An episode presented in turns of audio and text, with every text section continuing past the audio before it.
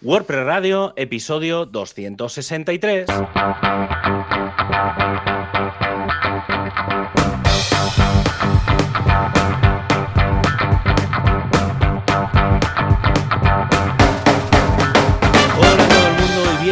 A un programa más de este podcast WordPress Radio, un programa que hoy va a ser denso, denso, denso, pero con mucho foco en WordPress 6.1.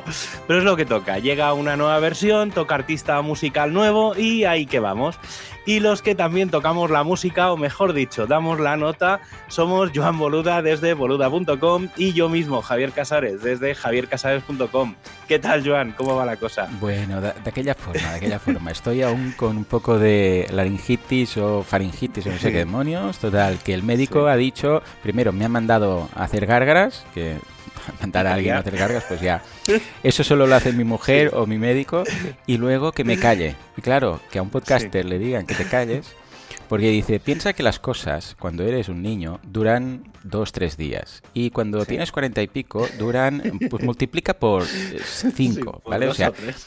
Claro, igual lo que a un niño, ah, un poco de tos, un poco de faringitis son tres días, para ti son dos o tres semanas, ¿vale? Si además le sumas que tienes que, porque claro, el podcaster normalmente eh, la voz la, la, no, forzamos. claro, la forzamos, ¿vale? Queramos que no, no somos, eh, Sí, no sí, sí. somos, vamos, eh, más que nada la proyectamos. Y el hecho de proyectar hay más vibraciones y todo lo que son pequeñas irritaciones, pues, pues no acaban de curar. Entonces me ha dicho, "Ah, haz SMR. Hola, ¿qué tal? Bienvenidos a WordPress Radio. A veces veo WordPress. Y, y está, así está el tema. Ah, bien, mejor, ha ido mejorando, pero aún no ha acabado de hacer, eh, aquí decimos, no he acabado de hacer net, ¿eh? no ha acabado de hacer limpio, Sí. no ha acabado de, no Sí, sé sí, cómo sería. Sé, lo que, es, sé, sé lo que es porque a mí, bueno, lo que hablábamos antes, que a mí de tanto en tanto también por estas Claro. fechas eh, me pasa y tengo que estar una o dos semanas parado. O sea, efectivamente. pero- entonces es, es un poco mierder. Sí, Creo que tengo algún, bueno, creo que el año pasado o el otro grabamos algún programa, tú y Mm. yo, que Sí. yo estaba chungo también. totalmente, O me sea acuerdo. que sí, sí, Sí, o sea, tengo varios, varios podcasts que se nota que me estoy Mm. muriendo. Bueno, y en mi podcast porque tengo buffer. Estos días estaba creando buffer porque la semana Ah, que viene claro. es el evento y dije, Ah, claro, la semana verdad. del evento no quiero grabar, ¿vale? Entonces yo tenía una semana ahí preparada tirando. Y ahora estoy tirando de buffer. Y digo, bueno, pues tocará grabar igual, en fin, Pues no ya pasa nada. Bueno, ah, lo que sí que no cambia es que no paramos eh, todas las semanas. Yo Sí. rápidamente digo mi curso en, en Boluda. Bueno, de hecho, dos cursos, pero la semana pasada no pudimos grabar. Sí, no Pues nada. Dos cursos en boluda.com, que son el de curso de vídeos cortos para redes sociales, estos nuggets, Oh, para mola. entendernos. Sí, está muy bien porque es algo que cada vez vemos más. Estamos haciendo scroll Sí. y de repente un mini vídeo de Sí, 30 sí, sí. segundos con algo muy interesante que engancha y que hace que, que lo mires todo, ¿vale? Que es difícil, ¿eh? Mm, Ver un vídeo que Sí, sí, sí. empieza- o sea, que te llame la atención. Como para acabarlo, tienes que ver que sea corto, que vaya al grano, etcétera. Bueno, pues vamos a ver esto. Y luego el curso de la semana anterior, el de la semana pasada, el curso de Elevator Pitch, que es... eh, Ah, sí, es verdad. Es que, ¿sabes qué pasa? Que hicimos el del eh, em, Pitch Deck, es decir, una presentación para inversores. Y aquí nos toca ahora el Elevator Pitch, que es em, poder resumir muy bien tu negocio en función de siete características distintas, ¿vale? Si es sea o no en un ascensor, pero igual es, yo que sé, te dan dos minutos o en una sola palabra. O, bueno, veremos a lo largo del curso muchos casos de muchas startups cuál fue su elevator pitch para convencer a gente. O sea que estos Sí, son lo los de- típico de soy el Airbnb de, Sí. de los gatos. Soy el sé, Netflix de los emprendedores. Sí, ese, ese tipo de Un cosas. sí, Airbnb de los gatos. Wow. No sé, es lo, fíjate, lo primero que se me ha pasado por la cabeza. Esto da de sí, hoy. ¿eh? Esto da de Un sí. Airbnb, de gatos, bueno, en Japón seguramente Seguro. eso ya existe, probablemente. Seguro que sí. Ostras, Sí, sí. déjame darle unas vueltas. ¿eh? Puedes- puede Ya, tener ya, ya. potencial. Ya está, yo es que el concepto ideas soy bastante amplio, es decir, cuando hablo con gente, con colegas y tal, siempre, siempre me dan, me sueltan palabras sueltas, ¿sabes? Lo típico de esto que Sí, sí, los sí. juegos estos de te doy tres palabras y tienes, y tienes que hacer improvisar, pues a mí me pasa un poco. Pues yo lo veo, lo ¿eh? mismo. Sí, sí, buscar gatos o, bueno, para, para un- dejar una el especie gato. de Claro, eso, un poco un hotel de gatos, pero, muy bien, bueno, muy modo, bien. modo Airbnb, no, no Tomo sé, nota. no sé, yo El año que eso. viene, Airbnb and Cats. Airbnb Cats. se va a llamar, Airbnb, Airbnb Cats. En fin, por otro lado, en audiocursos, un curso de para dedicarse a ser locutor, ¿eh? pero profesional. mola. Sí, sí, lo hace Alex Ugarte, que es la voz de, de Audi, Nike, Netflix, Ujú. Eroski, entonces lo habréis escuchado mil veces en anuncios, ¿vale? Y bueno, explica cómo dedicarse a este mundo. Y luego, Mola. El último, con este acabo, igual te interesa, Javi, cómo ir a vivir a Andorra para emprender desde la experiencia real. Ya lo he- eso ya me lo miré en su día. O sea, yo es que, claro, el, el tema de vivir fuera de, mm, Claro, fuera no de España, eh, no. O sea, el tema de ir a Andorra, además, conozco gente que lo ha hecho. No, no me refiero a youtubers y tal, sino gente que lo ha tenido que hacer porque realmente ha montado negocio en, en Andorra o ha montado negocios fuera y tal. Y entonces eh, tenían como una cosa un poco distribuida. Y también me estuve mirando el tema de Estados Unidos y últimamente que han salido todos los, los pasaportes estos que llaman de nómadas digitales o el pasaporte digital este tal para, mm, para emprendedores un poco que se quieren ir un año o tres años a, no sé, a Tailandia, Costa Rica, por ahí. Hay, varios países que lo están haciendo. En. España creo que lo van a hacer también. Hay un inventillo raro. Es un poco raro ¿eh? lo que van a hacer en España, pero bueno, cuando salga a lo mejor da para A ver, comentarlo. a ver. Eh, y nada, sí, sí, lo, lo- alguna vez me, me lo he mirado. Bueno, Pues aquí Adrián lo hizo, lo hizo. Hizo números, Pues porque él tiene varios e-commerce de temas textil. De hecho, lo invité un día al podcast para contar que en su momento, justo al inicio de la pandemia, creó una, una tienda online de mascarillas de textil. Y bueno, Ajá. fue, o sea, el primer mes, Claro. sin anuncios prácticamente ni nada, 100.000 euros de facturación. o sea, claro. una- estaba en el sitio adecuado en el momento adecuado también. Sí, sí, sí, decir, eso. Pues eh, hizo números, se puso a llorar cuando vio lo que se ahorraría si viviera en Andorra y entonces después de, de muchos em, Kleenex, pues dijo, me voy para allá. Entonces nos, cuesta, nos cuenta su, todo lo bueno y lo malo, ¿eh? porque no es todo perfecto. Mm. Entonces Sí, nos no, cuenta no, no. desde abrir la cuenta, cómo ir, si te piden algo, cómo abrir la empresa. O sea, no estamos hablando de alguien que quiere hacer aquí, no, yo vivo 180 días ahí, pero vivo aquí. No, no, no, no. Estamos hablando de alguien en serio que dice, me voy a Sí, sí. Andorra, pero me tiene que convencer todo Andorra, no solamente Sí, sí, sí. la Es- parte es- del, de, de los Sí, no es solo el negocio. Claro. eh, Claro, la parte personal pesa Claro, mucho, ¿eh? Porque coles, Andorra los coles no- si no- vas con niños. Efectivamente. ah, seguridad y que social. estás claro. a, a no sé cuántos metros de altura, Claro, cientos o, o mil metros de altura. Y, y luego, claro, en invierno muy, o sea, en invierno mucha nieve, en verano, pues así que es verdad que hace fresquito, pero, pero estás a esa altura que, que el, que el Sí. sol pica. Entonces, no, no es tan, no es tan sencillo. Pero sí, sí, no, ya te digo que, que lo, lo- lo he, lo- he compartido con, con colegas, ex compañeros de, de alguna empresa y tal. Y Mm. Bien. está, a ver, es, es una cosa interesante, no solo por el hecho de Andorra, porque eso supongo que será extrapolable a, a muchos otros países, pero, pero bueno, Bueno, como nos cae cerquita estará- esta, pues es Sí, ese sí, ese sí. Bueno, ¿y tú qué, Javi? ¿Qué has hecho? Pues me he pasado horas, o sea, sí, no, no, es que esta semana, bueno, este fin de semana he estado en Madrid porque mm, Vidania organizó uno de los mejores eventos de WordPress en los que he estado. Hombre, ¿vale? Eh, no, no quiero entrar en mucho debate de mm, si se puede llamar WordPress Day o no. Ah, Esto ya, ya, ya, ya. cuando.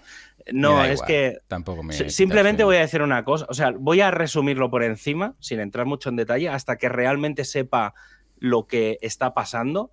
Eh, y cuando lo sepa, lo, obviamente lo explicaré aquí, pero es que no quiero meterme en un barrizal, Claro. porque como no todo lo que sé es de segunda mano, quiero primero enterarme bien.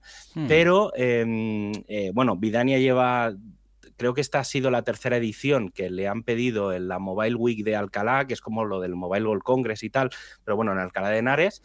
Y eh, una de las cosas que se lleva haciendo desde hace tres años es un WordPress Day, es decir, un evento de un día Correcto. paralelo, de- digamos, dentro del mega evento sobre WordPress. Y entonces mm, hay, dos, hay varias cosas que me gustan. Una es que como no es un evento oficial, eh, todo lo paga el ayuntamiento, ¿vale? Entonces no hay sponsors, no hay, o sea, te ahorras muchas cosas. El sitio, obviamente, pues lo pone el ayuntamiento. En este caso era Hmm. un teatro chulísimo que yo le dije a, a Vidania, digo, aquí hay que hacer una WordCamp porque este sitio es increíble. Un teatro de estos clásicos. ¿Sabes? De, pa- con patio de butacas, con Qué ese chulo. tipo, ¿sabes? Las butaquitas rojas, ese tipo de cosas.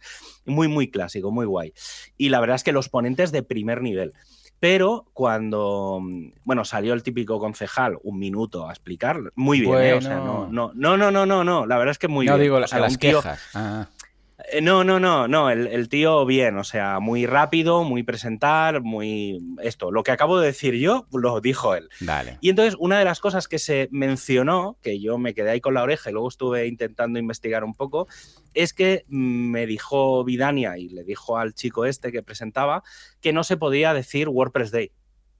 Y entonces, claro, mi gran sorpresa de por qué no se puede decir WordPress Day en un evento que es un WordPress Day porque lo organiza alguien de la comunidad, todos los ponentes eran de la comunidad y aunque hubieran sido de otro, hubiera colado y cumplía el código de conducta. Y entonces, bueno, mm, a partir de ahí salieron trapos que tengo que poner a- en remojo. ¿Vale? Entonces estoy investigando porque eh, si es por una razón que creo, estoy muy, muy, muy indignado con la comunidad. Pero muy indignado, ¿eh? Pero, pero indignado Chan, chan, de que ayer mm, estuve peleado, o sea, hablando con gente ah, muy cabreado. O sea, mm, estoy muy cabreado. Entonces qui- quiero investigar realmente qué es lo que, o sea, por qué no se pueden hacer WordPress Day. Ujú. Y, pero ya digo, eh, que como sea una razón que, que intuyo que es, eh, me voy a enfadar bastante con. O sea, Ya nos a- contarás. te- tengo, horas, tengo horas pendientes de Slack, solo te digo eso con el equipo de comunidad. Pero bueno, ya te digo, también es cosa mía, pero, pero obviamente. mm, bah, da igual, es que de verdad que es que me indigno, me indigno mucho. Bueno, luego, por otro lado, eh, me he tenido que montar, estoy yendo, bueno, y las próximas semanas, bueno, el- este jueves me voy a Valencia hasta el domingo, porque hay la Work en Valencia, la semana siguiente doy otra charla, la siguiente otra, la siguiente otra, la siguiente otra. Madre. Entonces me he tenido que hacer una agenda, porque mucha gente me estaba preguntando, porque como iba lanzando por Twitter, voy a estar aquí, voy a estar allá, la gente se ha perdido, entonces he lanzado en javiercasales.com barra agenda, me he lanzado vale. como una agenda de eventos de, de dónde voy a estar. Ya la había tenido históricamente, pero claro, llevaba como dos años que eh, iba como muy puntualmente a sitios, pero es que de aquí a Navidad es exagerado. O sea, el próximo mes y medio casi no voy a estar en casa. Entonces, eh, digo, bueno, voy a hacer como una lista. eh, porque voy a dar algunas, o sea, en algunos voy a asistente, ¿vale? En otros pues voy al contributor y demás, pero en otros estoy preparando, estoy dando algunas charlas muy, muy guays eh, dentro de un par de semanas voy a dar una de, en directo de montar un VPS, instalarlo Mm. con un WordPress optimizado y tal, y creo que mola y estará en streaming. Entonces, eh, bueno, he ido dejando ahí como un poco la agenda. Pero esta semana, básicamente, el curro que he tenido ha sido, además, enganchado con el, con el evento, eh, ha sido horas y horas y horas, pero en plan, cuando digo horas, es que a lo mejor me he pasado cuatro horas documentando tanto el WordPress Podcast, ¿vale? Que, como te decía antes, me ha durado 17 minutos cuando normalmente dura 10 máximo, y todo lo del programa de hoy. Claro, que se suma a la, a la- que la semana pasada Claro, no grabamos. Entonces, claro, claro. o sea, lo digo, por eso decía antes que va a ser denso de WordPress 6.1, porque hay mucha, mucha, mucha información. Y hoy sí que es verdad que el- en el último programa eh, tú estuviste explicando cosas del 2023, que Ujú. eh, todavía no ha salido la documentación Eso, oficial. eso. Quiero ver un poco ya, lo, supongo que en una o dos semanas lo, lo veremos.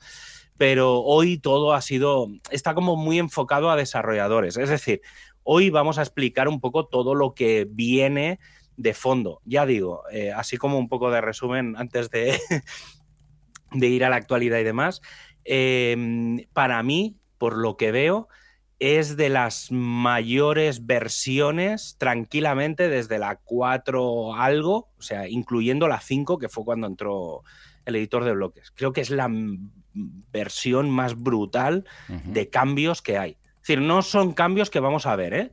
O sea, no, no son, la mayoría no son perceptibles, pero hay muchos, muchos, muchos cambios de fondo.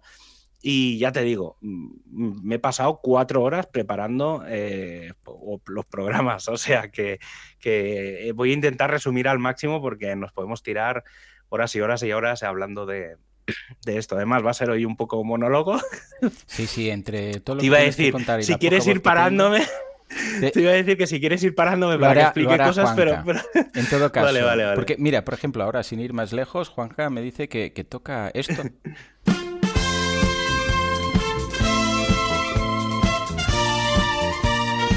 Sí, efectivamente, hay un mundo en el cual el, ¿cómo se llama esto? De la buco metasana y todos estos, el faringil y el flumil y todo esto, es una marca de SiteGround. Todos los podcasters lo utilizan como aquí, pero no para albergar su post, sino para mejorar sus cuerdas vocales. Incluso tienen una infusión propia, el SiteGround Plus Podcaster, que es una mezcla de jengibre, limón, sal, bicarbonato. Está asqueroso, pero va a la mar de bien. En todo caso, aquí SiteGround es un hosting y no tiene nuestras cuerdas vocales, sino que las hospeda o al menos las hospeda en un MP3. ¿eh? A ver, ah, precisamente ligado a todo lo que comentaremos hoy, ¿qué quieres comentar de, de SiteGround? Pues, pues sí, si trabajas con un equipo en WordPress, por ejemplo, de un cliente, el acceso al hosting no va a ser un problema porque puedes añadir colaboradores con su propia cuenta en SiteGround, ¿vale? A tu, a tu web y dar acceso individual al, al Site Tools. Además, si tienes un sistema o tienes el sistema de staging, para hacer copias del sitio en un entorno de pruebas, creando una copia de tu sitio en un entorno separado de pruebas con un par de clics. E, y, aprovechando, ya dejo un poco el, el, hilo del programa de hoy, puedes probar cualquier nuevo código y diseños en esa copia de pruebas antes de activar los cambios en el sitio en producción. Entonces, como por ejemplo, y aquí hilo, con WordPress 6.1, que es algo que habrá que comenzar ya a probar eh, y validar que funciona, porque ya tenemos la versión Release Candidate. Y entonces podéis hacer un, clon en staging instaláis eh, o actualizáis o os ponéis el plugin ese del WordPress beta, instaláis la versión candidata y cuando llegue el día 1 de noviembre pues como lo habréis probado todo, habréis comprobado que funciona todo, que el Stripe funciona, que el no sé qué funciona y que todo funciona, cuando llegue el día 1 y os diga, tenéis WordPress 6.1 para actualizar, cogéis, le dais al botón y funcionará. Perfecto. Ya está, no tenéis que hacer nada más. Todo en siteground.es.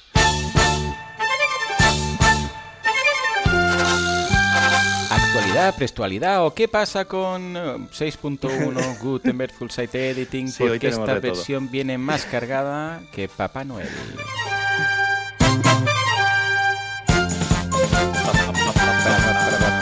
Venga, va, Javi, cuéntanos. Que, hay a ver, voy a empezar, voy a dejarlo de la 6.1 para el final. Eh, voy a empezar con, con, cositas sueltas así que ha habido, porque es que, claro, tampoco hay muchas noticias que no sean de WordPress 6.1. Pero, por ejemplo, Openverse. Em, una de las cosas, bueno, Openverse está bastante avanzado todo, eh, en el sentido de que toda la parte de imágenes, de audio, todo eso ya está bastante em, avanzado. No, voy a decir acabado, porque la verdad es que hay bastante trabajo y se están añadiendo nuevas fuentes y demás, pero una de las cosas que, es, em, que se estaba como esperando eh, a hacer era la integración con WordPress. cierto. Vale, entonces, es la gracia eh, obviamente. Eh, sí, claro, obviamente. Entonces, una de las cosas que ya he visto es un ticket que em, de cómo se va a integrar Openverse, es decir, un buscador de imágenes o de y, o de audio para que directamente desde tu propio WordPress, es decir, tú, estás dentro del editor y dices, quiero añadir una imagen de un perro o de la Torre Eiffel o de lo que sea y entonces te vas a ir directamente desde el WordPress, le vas a decir, añádeme un Openverse, en este caso, y em, lo mismo que puedes añadir, es decir, ahora mismo tenemos, eh, cuando le das al botoncito este del más, ¿vale? arriba a la derecha en el editor, eh, o sea, lo que se llama el inserter. Ahora mismo tienes una pestaña que es de bloques, otra de patrones y otra de bloques reutilizables. Correcto. Esto podría cambiar o va a cambiar a bloques, que entiendo que van a dejar los bloques y los bloques reutilizables en el mismo, los patrones, que será la segunda columna, y se sustituirá la tercera por una llamada media.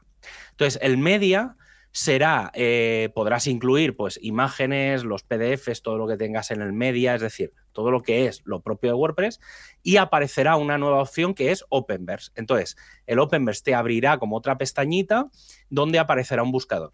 Y básicamente, pues pondrás gatos y te aparecerán fotos y maullidos de gatos. Básicamente, entonces con un clic automáticamente los podrás incluir en el, en el editor. Básicamente es eso. Mm, esto sobre todo para la gente que, que utiliza plataformas de estas externas de buscar, de, buscar, iba a decir buscar animales, buscar gatos, eh, que, pero bueno, sí, de, buscar fotos para, para, incluir en los sitios y tal. Y no olvidemos que Openverse lo bueno que tiene es que es todo Creative Commons y demás, lo que significa que, eh, bueno, simplemente con la atribución y puedes usar las, las imágenes y los audios de forma libre y disponible, sin problemas de derechos de autor y todo eso. Luego, más cosas. En paralelo al lanzamiento de la 6.1, eh, cosas que se han ido lanzando. Una de ellas, eh, WP CLI 2.7. Se lanzó hace, creo que fue el jueves o el viernes, se lanzó la 2.7 y eh, ayer se lanzó la 2.7.1, ¿vale? Con pequeños arreglos y demás. no es que haya muchas, muchas cosas nuevas, en el sentido de que, bueno, está bien, pero sí que hay una que me gustaría comentar, a ver si la encuentro, que la he perdido. Eh, ¿Dónde está? Ah, aquí, aquí, aquí. Em, dentro de, o sea, han lanzado una función que te permite eliminar eh, duplicados, entradas duplicadas de los meta de los contenidos. Me explico. De los meta de los contenidos. Sí, es muy fácil. Tú tienes un, post o una página. Y cada post y página tiene sus contenidos meta, ¿vale? Eh, por ejemplo, bueno, puedes meterle eh, lo típico de eh, el título que luego aparecerá, sobre todo cuando me refiero a meta información, por ejemplo, podría ser la, típica del SEO, la que mete un, plugin de SEO que te va metiendo cosas así, un Yoast, un, un All-in-One, cualquiera de estos. Entonces, ¿qué pasa? Que podría pasar que mm, por lo que sea, por un error, por dos plugins, por cualquier cosa, se han metido dos meta información del que se llaman Twitter. ¿Vale? Y tienes dos veces repetido el campo Twitter. ¿Qué pasa? Que claro, eso es meta información que está ahí eh, ocupando espacio y, que está ahí ensuciando la información.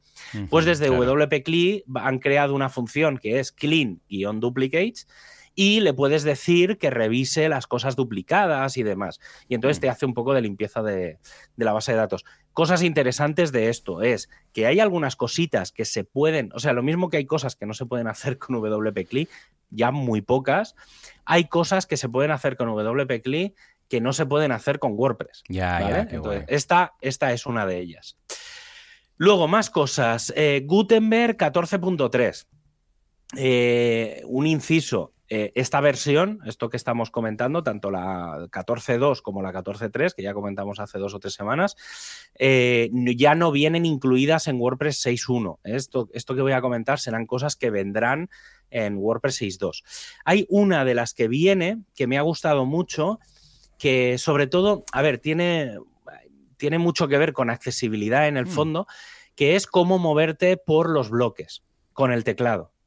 ¿Vale? Entonces, con el Alt flecha arriba, flecha abajo, podrás ir moviéndote por los bloques. Es decir, si tienes que ir bajando, en vez de darle a la flecha para abajo, puedes ir moviéndote con los bloques directamente dándole a la tecla Alt y entonces vas bajando o vas subiendo y te vas moviendo por los bloques. ¿Vale? Entonces, bueno, creo que es, parece una tontería. No, no, yo lo voy a usar mil. No, no, ya por, por eso. Es que dije, esto, esto le va a molar mucho a, a Joan, ¿vale? Pero por eso lo que, se puede hacer con teclado, con teclado. Sí, sí, yo, también soy bastante de, moverme con, eso.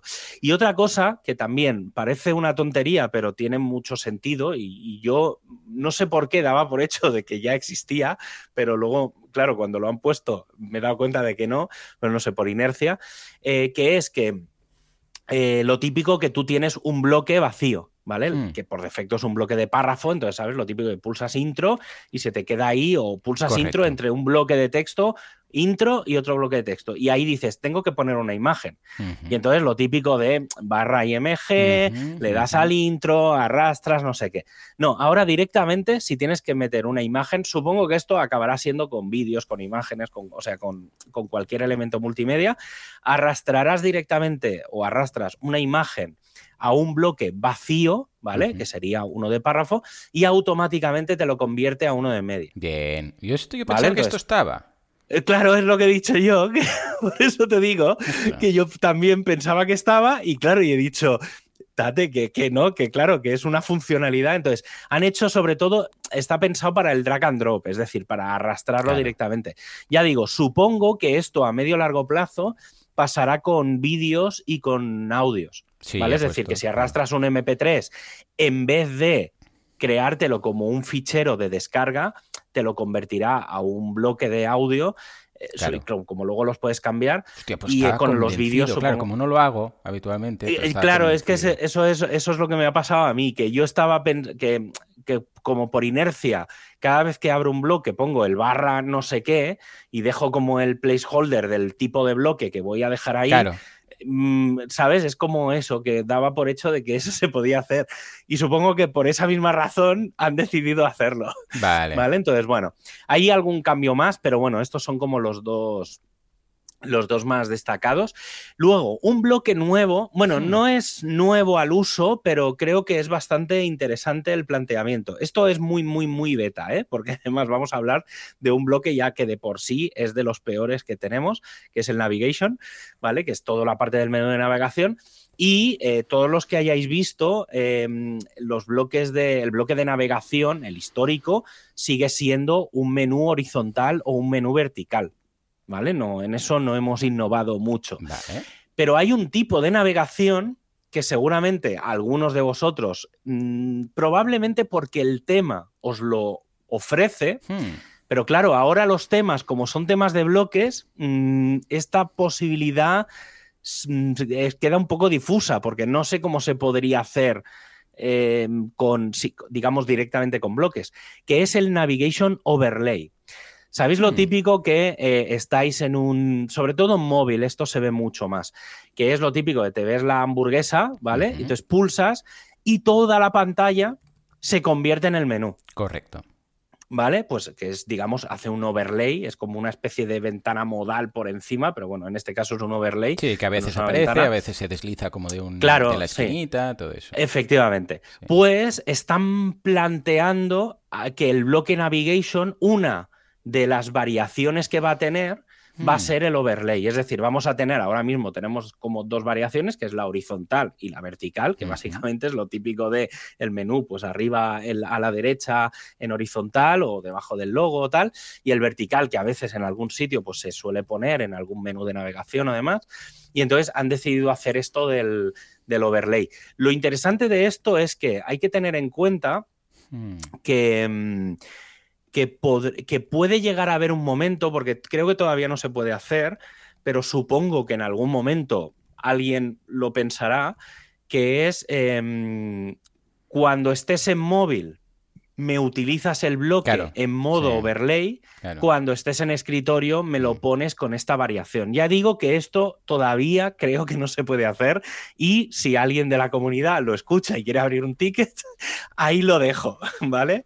Pero bueno, creo que, creo que será es curioso porque claro, esto... Ah, toca un poco de perfil lo que hacen los themes, porque es claro, un overlay, ojo, no es ponerlos en diagonal, en vertical o en horizontal, esto es ¿y cómo va a ser este overlay? y va a ser de qué tamaño, y es una cosa que aparece encima, entonces, eh, ¿qué, se va a encontrar el theme? ¿O será algo para los themes? ¿O habrá un, algo por defecto? O sea, hay detallitos que tocan diseño. Sí, sí. Entonces es, bueno, lo veo bien, ¿eh? Ya digo, ¿eh? Son, son tickets, son tickets que están ahí. O sea, yo lo comento para simplemente que sepáis que eso se está haciendo. Tampoco tengo muy claro cuándo se va a lanzar eso. Porque ya digo, el bloque de navigation es de los más chungos, entonces que ya encima le metas una complicación más, mm, ya veremos. Y entonces vamos ya al foco WordPress. Em, primero, ha salido, eh, los que estáis escuchando el programa nada más después de que lo grabemos, hmm. eh, justo acaba de salir WordPress 603. Eh, hay 16 correcciones de seguridad. Es muy, muy, muy importante que actualicéis WordPress en todas las versiones del core. Acabo de ver, justo, además lo he visto, que, ya estábamos, eh, ya, ya, nos habíamos conectado y estábamos hablando tú y yo.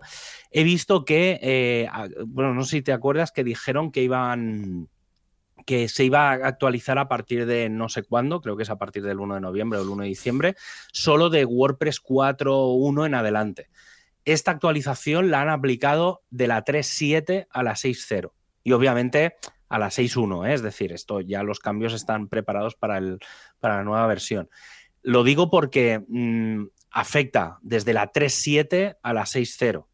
Entonces, todas las versiones menores, aunque no queráis subir de versión, pero yo que sé, que tenéis un WordPress 4.9, que hay mucha gente todavía que por miedo a no moverse a la 5.0, em, que por cierto, bueno, voy a hacer el inciso ya que estamos, en la, los que tengáis 4.9 y tengáis miedo de, ay, es que voy a instalar la 5.0 con todo esto de los bloques que habla todo el mundo y se va a romper todo, instaláis un plugin que se llama Classic Editor, que es del propio, de la propia comunidad, lo instaláis. ¿Y ahora le han dado soporte hasta cuándo han ampliado?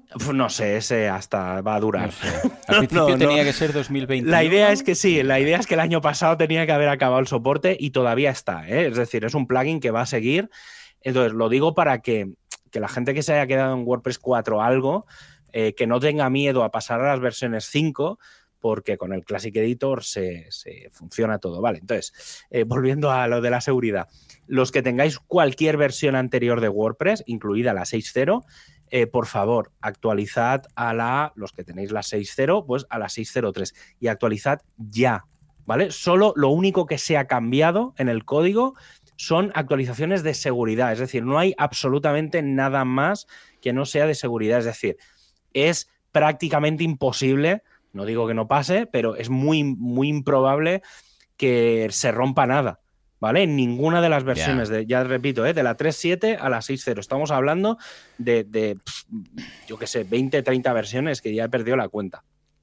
¿Vale? Pero sí deben de ser como 23 versiones de, de WordPress, ¿eh? O sea que, mm, hostia, hacedme un poco de caso. Os lo pido, por favor, ya digo, ¿eh? Son 16 correcciones de seguridad y he visto alguna que no me ha hecho ninguna gracia. Y que, y que estén, que lleven tanto tiempo tampoco me hace ninguna gracia, ¿vale? Porque me da pie a pensar que hay cosas que he visto hackeadas que pueden ir por ahí. Entonces, mm, ya digo, ¿eh? por, favor, actualizad. Y eh, vamos Vamos ya al... no, digo todavía el tema del día, pero sí que la semana pasada, el martes de la semana pasada, salió, se, compiló WordPress 6.1, versión candidata, la RC1. Eh, hoy martes 18, que es cuando estamos grabando, eh, en teoría esta tarde se va a compilar la RC2 y el martes de la semana que viene, día 25, se va a compilar la RC3 si no falla nada, no tiene pinta de que vaya a haber una RC4, ¿vale? Eh, hay que tener en cuenta que, si no me cuadra mal, el, 1 de noviembre es, Halloween, ¿vale? Entonces, eh, que es martes y entonces todo este fin de semana o ese fin de semana, dentro de un par de fines de semana, eh, habrá como mucha fiesta y mucha historia porque, bueno, pues eso es Halloween, la castañada por Cataluña, ese tipo de cosas. Es decir, es muy festivo en muchos sitios del, planeta. Y el día 1 de noviembre, martes, se lanza WordPress 6.1. Mm. Eh, esa semana va a ser delicada. ¿Vale? Entonces, simplemente que sepáis un poco las fechas, que os planifiquéis. Eh, que no, hoy no pienso hablar ni de WooCommerce 7.1, ni de PHP, ni de nada, ¿vale? Entonces, simplemente ya hablaremos con detalle cuando esté más adelante, pero eh, WordPress 6.1, hace un par de semanas hablamos del 2023, hoy toca hablar de WordPress 6.1 para desarrolladores.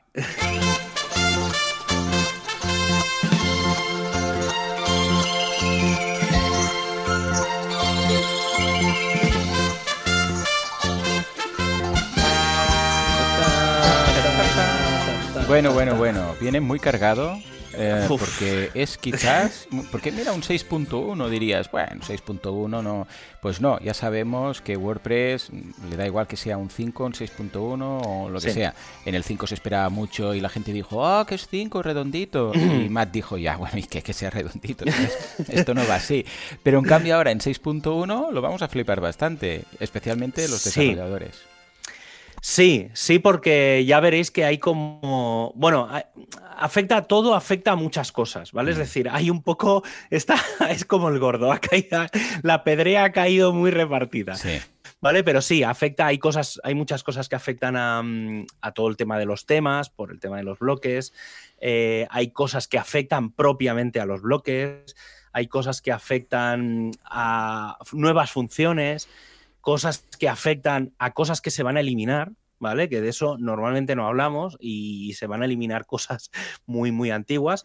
Pero bueno, hoy vamos a explicar casi todo lo que lleva WordPress 6.1. Y no, no estamos en noticias, hmm. pues eso ya ha pasado, sino en el tema del día porque vamos a estar un rato largo, porque WordPress 6.1 podría ser la versión más importante lanzada desde WordPress 5.0 cuando apareció el editor de bloques. Comenzamos con el comportamiento. Eh, bueno, hago una previa no he, podido, o sea, me ha costado mucho ordenar la información, ¿vale? Em, sí, porque es que hay tanta. Entonces, he hecho una mezcla, he intentado agrupar cosas más o menos de las mismas cosas, pero también he intentado ordenar, sobre todo porque tenía cosas preparadas de la semana pasada, entonces también he intentado ordenar por tiempo, ¿vale? Es decir, lo digo porque a veces repetiré alguna cosa o se me irá, pero es que ya digo, ¿eh? es que hay muchas cosas. Entonces, comienzo con el comportamiento del bloque de navegación, que va a tener eh, comportamientos retroactivos para según qué casos. Si un bloque de navegación está construido con las nuevas tecnologías de bloques, es decir, con los, con, digamos, con los bloques internos, eh, con los, es que no sé cómo se llaman, con los inherits, con los heredados, no sé. El sistema hará su trabajo normal, pero si un bloque de navegación está vacío o bien heredado de uno clásico, el sistema lo entenderá y se comportará como tal. Entonces, si sin siquiera existe ningún menú de navegación, como ya pasa actualmente, se creará de forma automática un listado de las páginas de navegación, ¿vale? Que es lo que. ¿Vale? Entonces, claro, aquí la pregunta es: ¿qué pasa si hay varios menús? ¿Vale? Entonces, si, hay, si tú tienes varios menús, el sistema tomará el último menú creado. ¿Vale? Eso es el sistema que va a usar. No, no sé. Ya digo, ¿eh? va a ser un poco información. por cierto, ahora que comentas esto de los menús, los he visto aparecer y desaparecer a medida que iba actualizando. Eh, del apartado de apariencia. Ahora están, ahora no están. Ahora están, No sé qué han hecho. Ahora con el, va un poco, release candidate, como habrán hecho un freeze, veré cómo ha quedado el tema. Sí, Sí, sí, no, la verdad es que no lo sé porque no, no, me he fijado, ¿eh? O sea, he hecho alguna prueba de alguna cosa muy concreta que quería mirar, pero no me ha dado tiempo a probar casi nada, porque es que de verdad que es una locura. Bueno, siguiendo con la retrocompatibilidad, los temas clásicos, esto es, de lo, esto es lo que más me gusta. este fin de semana he hablado tanto de esto.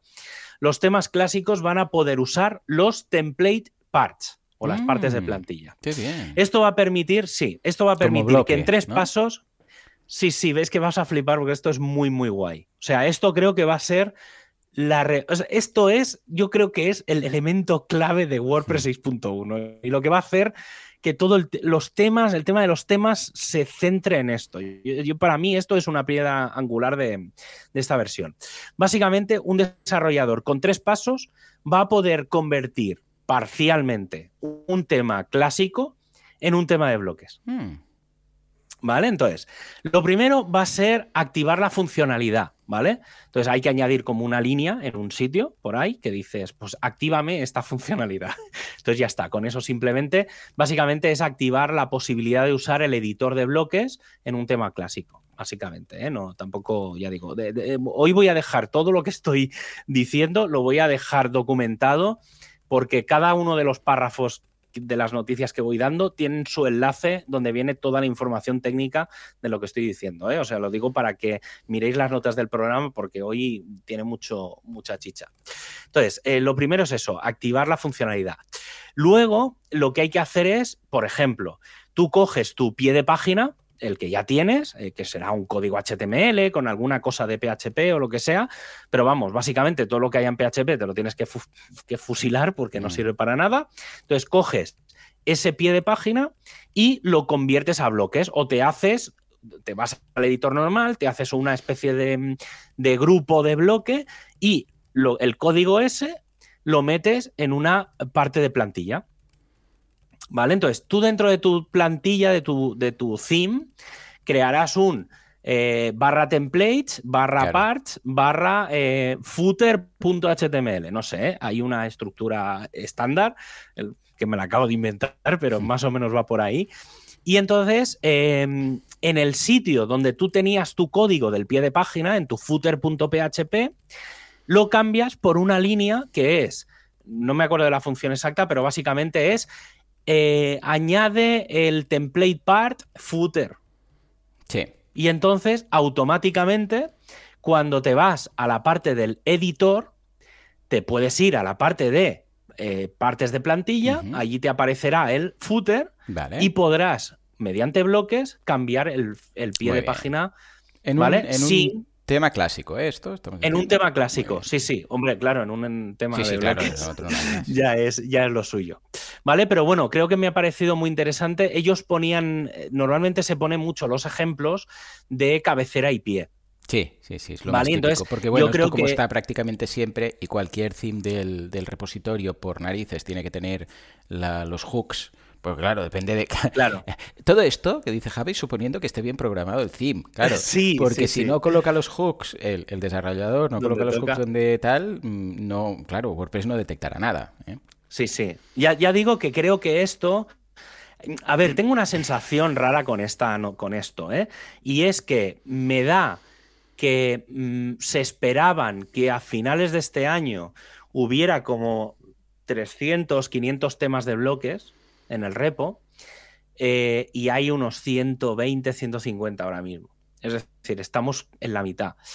Y entonces han dicho, alguien ha tenido la visión de decir, mm, no puede ser que la gente esté en modo mm, cambio radical. Entonces, ¿qué podemos hacer para que las típicas cosas de los temas clásicos, que es lo que la gente quiere cambiar, que normalmente es la cabecera y el pie, ¿vale? Porque el resto más o menos o lo haces con widgets o lo haces con el editor de contenidos, básicamente, porque la parte central mm, en general es fácil de gestionar. Y entonces alguien ha dicho, espera, ¿y si hacemos esto de los template parts? Entonces me da que va un poco por ahí. Luego, más cosas. Eh, otra novedad es la mejora en la salud del sitio, ¿vale? Entonces va a haber información de caché de objetos y caché de página. Entonces, por un lado, la información sobre caché de objetos te va a informar si existe y si está disponible y si la estás usando, básicamente.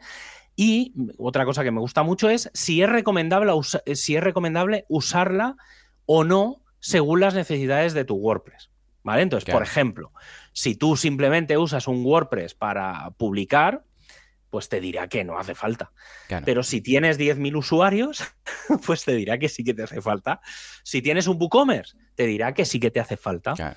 Entonces, bueno, mm, estará un poco por ahí. La verdad es que mola bastante ¿eh? el, sistema este.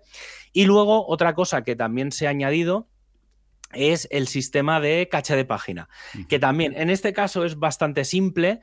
Y mira, para mí deja algunas cosas que desear todavía, aunque hoy he visto en el Performance Lab que han hecho mejoras, o sea que seguramente esta funcionalidad en WordPress 6.2 eh, mejorará, que es que te muestra si tu sitio está utilizando, es óptima o debería usar la caché de página.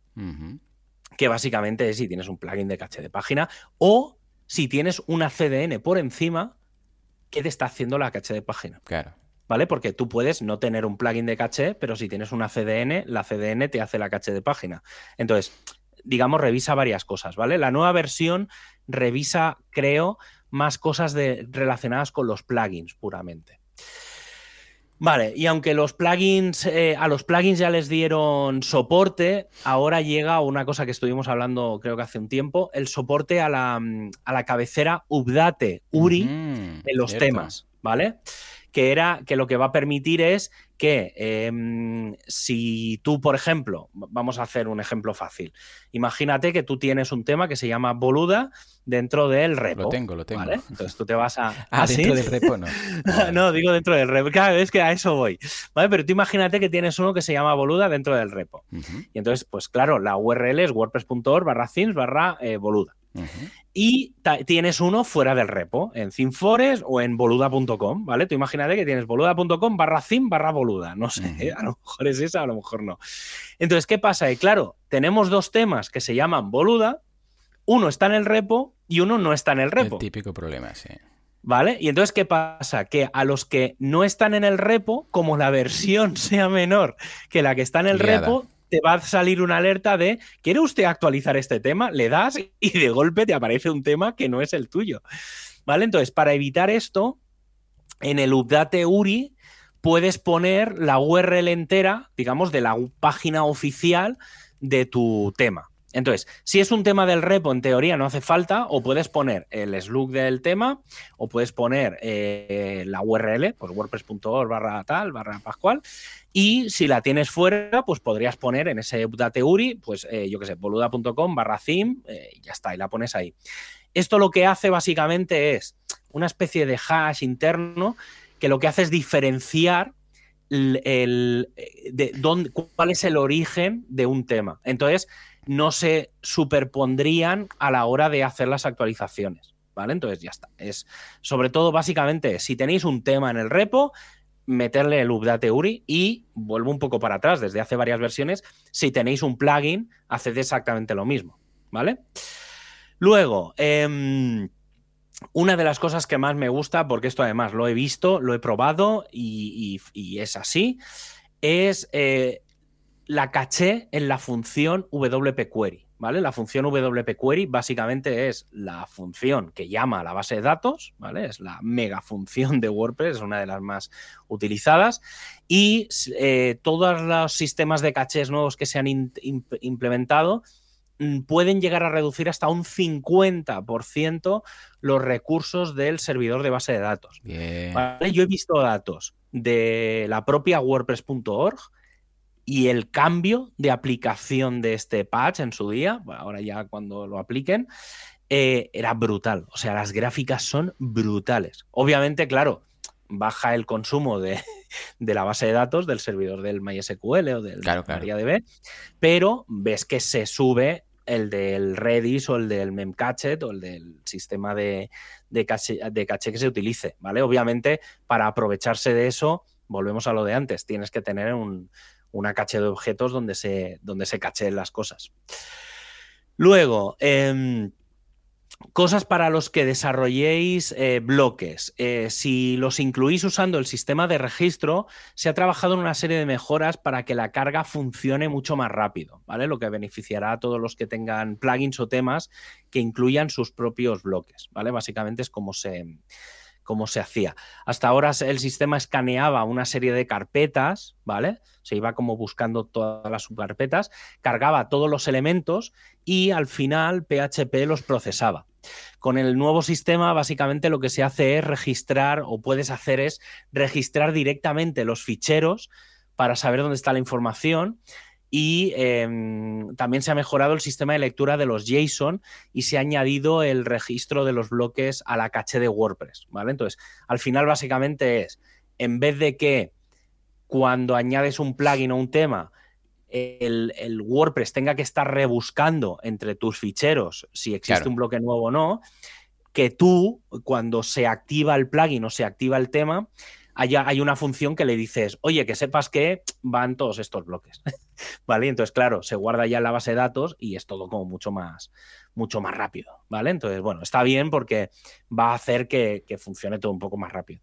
Ya digo que esta versión, ya creo que además, si os acordáis, y podéis rebuscar, porque esto, estas son de estas cosas que dejo ahí caer en hmm. su día para luego decir, ¿os acordáis que hace 20 programas dije ¿vale? Pues hace unos 20 programas o 30 dije, em, es muy probable que la versión 6.0 no, eh, incluya cosas nuevas relacionadas con la base de los temas y la 6.1 sea la versión que lleve lo del performance. Vale, pues no me he equivocado. ¿Vale? O sea que si podéis, ya digo, ¿eh? si alguien quiere rebuscar. Luego, ¿qué más cosas? En, en WordPress 6.1 se va a incorporar el funcionamiento completo de los espaciados. ¿vale? Esto es algo Mm, que, hace, bueno, que, los usuarios puedan, pues eso, ponerle eh, cosas.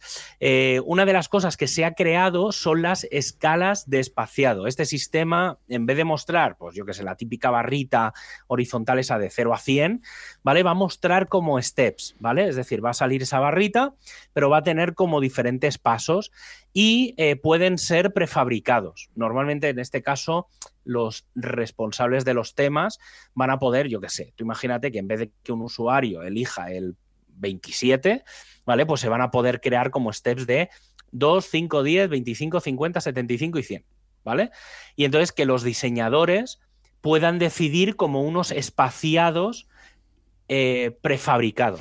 Claro. Hay que decir que aunque existe esto, lo mismo tienes un botoncito encima que le das y automáticamente te aparece la barra esta del 0 a 100. ¿vale? es decir, los espaciados con steps son los que el diseñador te ofrece porque cree que son los correctos, pero luego tú te puedes poner los espaciados que a ti te salen de las narices, ¿vale? O sea que en el fondo es un poco lo de siempre. Luego, en la parte de seguridad, se han hecho algunos cambios en la función prepare de la base de datos. ¿Vale? Esta función es la que hay que llamar antes de hacer una consulta y permite la sustitución de placeholders por variables que el sistema se encarga de corregir, pues por ejemplo, inyecciones de SQL, es decir, son mejoras de, seguridad. Una de las cosas eh, que se ha creado es el porcentaje I, ¿vale? Esto para los que sepan sabrán de qué va, ¿vale? Porque hay porcentaje D, porcentaje S y demás, ¿vale? El S es de un string, el D es de un, eh, de un número, un decimal. Eh, y el I lo que se ha creado es específicamente para nombres de campos y nombres de tablas, ¿vale? Entonces, eso hace que todas las expresiones regulares se reduzcan, porque claro, si tú ya sabes que es un nombre de tabla, sabes que no puede haber determinadas cosas, porque las tablas de WordPress pues, se llaman WP no sé qué, ¿vale? Entonces, esto ha hecho que eso mejore. Entonces, mejora por dos sentidos. Uno, porque las consultas al SQL se reducen, es decir, el tiempo que se tarda en validar que esa consulta es correcta se reduce. Y por otro, se impide determinadas inyecciones de SQL, porque no puedes ponerle a un nombre de un campo, de una tabla, pues una comilla, un select, una palabra clave que no toca, ¿vale? Luego, eh, más cosas. WordPress Multisite.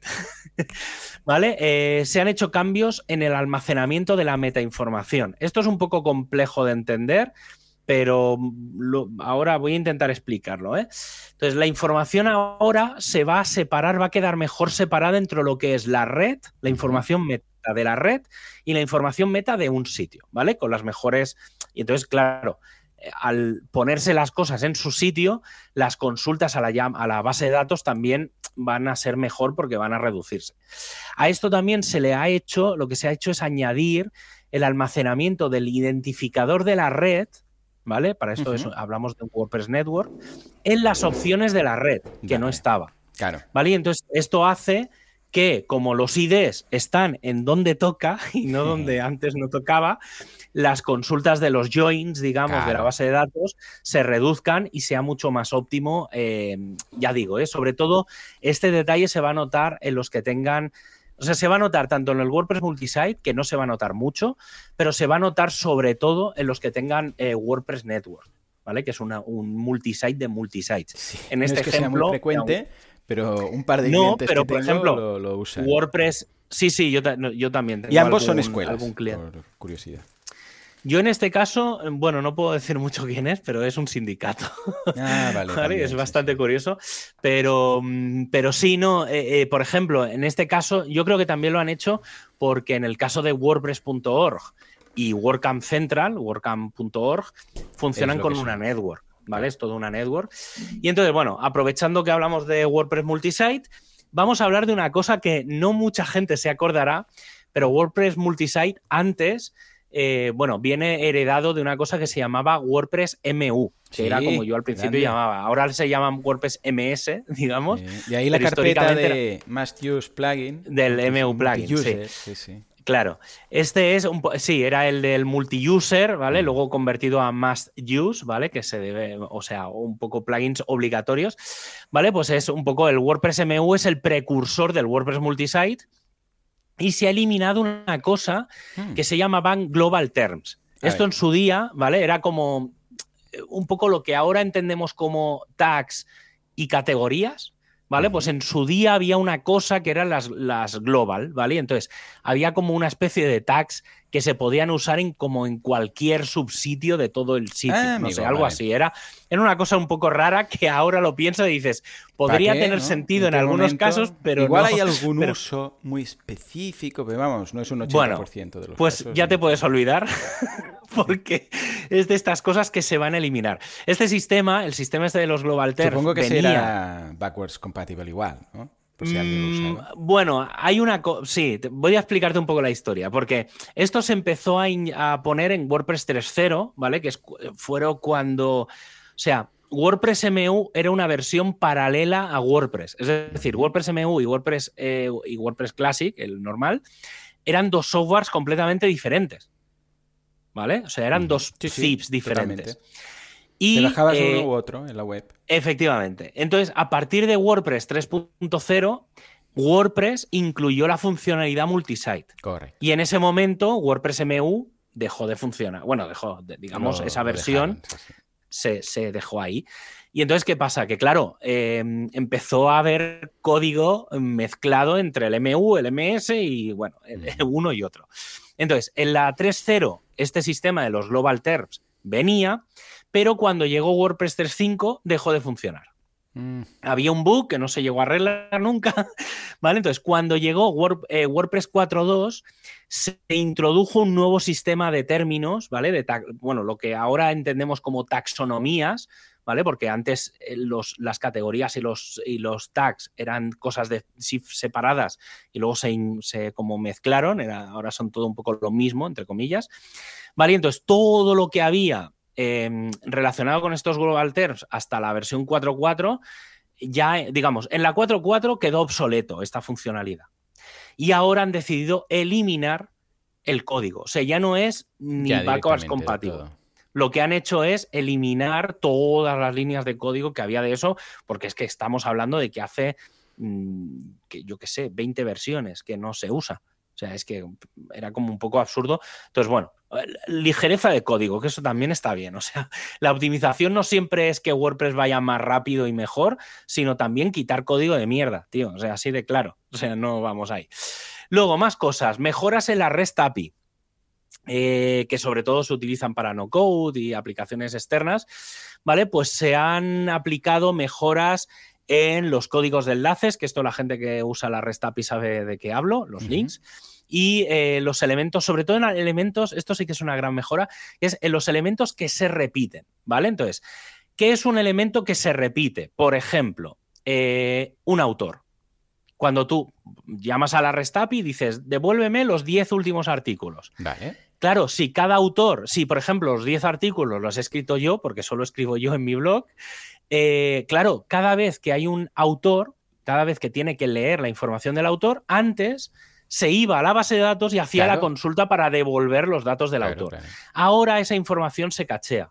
Es decir, cuando primero va la caché, si el autor ya se ha llamado porque el post anterior era del mismo autor, esa información ya está. Entonces no tiene que volver a hacer la llamada a la base de datos. ¿Esto qué hace? Que la API reduzca los cálculos son que se puede llegar a reducir en casos muy muy extremos, ¿eh? un 75% la cantidad de consultas a la base de datos, que es Claro. una exageración. sí. Sí, entonces, otra cosa interesante eh, que viene en la REST API, eh, y era una cosa que, que, bueno, luego lo comentaré porque en las funciones también pasa, es que vas a poder, bueno, se van a poder em, buscar contenidos sin saber su ID. Se van a poder, de un listado le vas a poder excluir o incluir IDs de contenidos. Y una cosa que me encanta y creo que es básica, vas a poder buscar contenidos que incluyan un bloque determinado. Esto es muy, muy interesante, porque esto, y te ha pasado a ti seguro mil veces, es que alguien dice, ostras, ¿dónde está aquello que puse en 20 posts y que ya no me acuerdo cuáles son? Claro.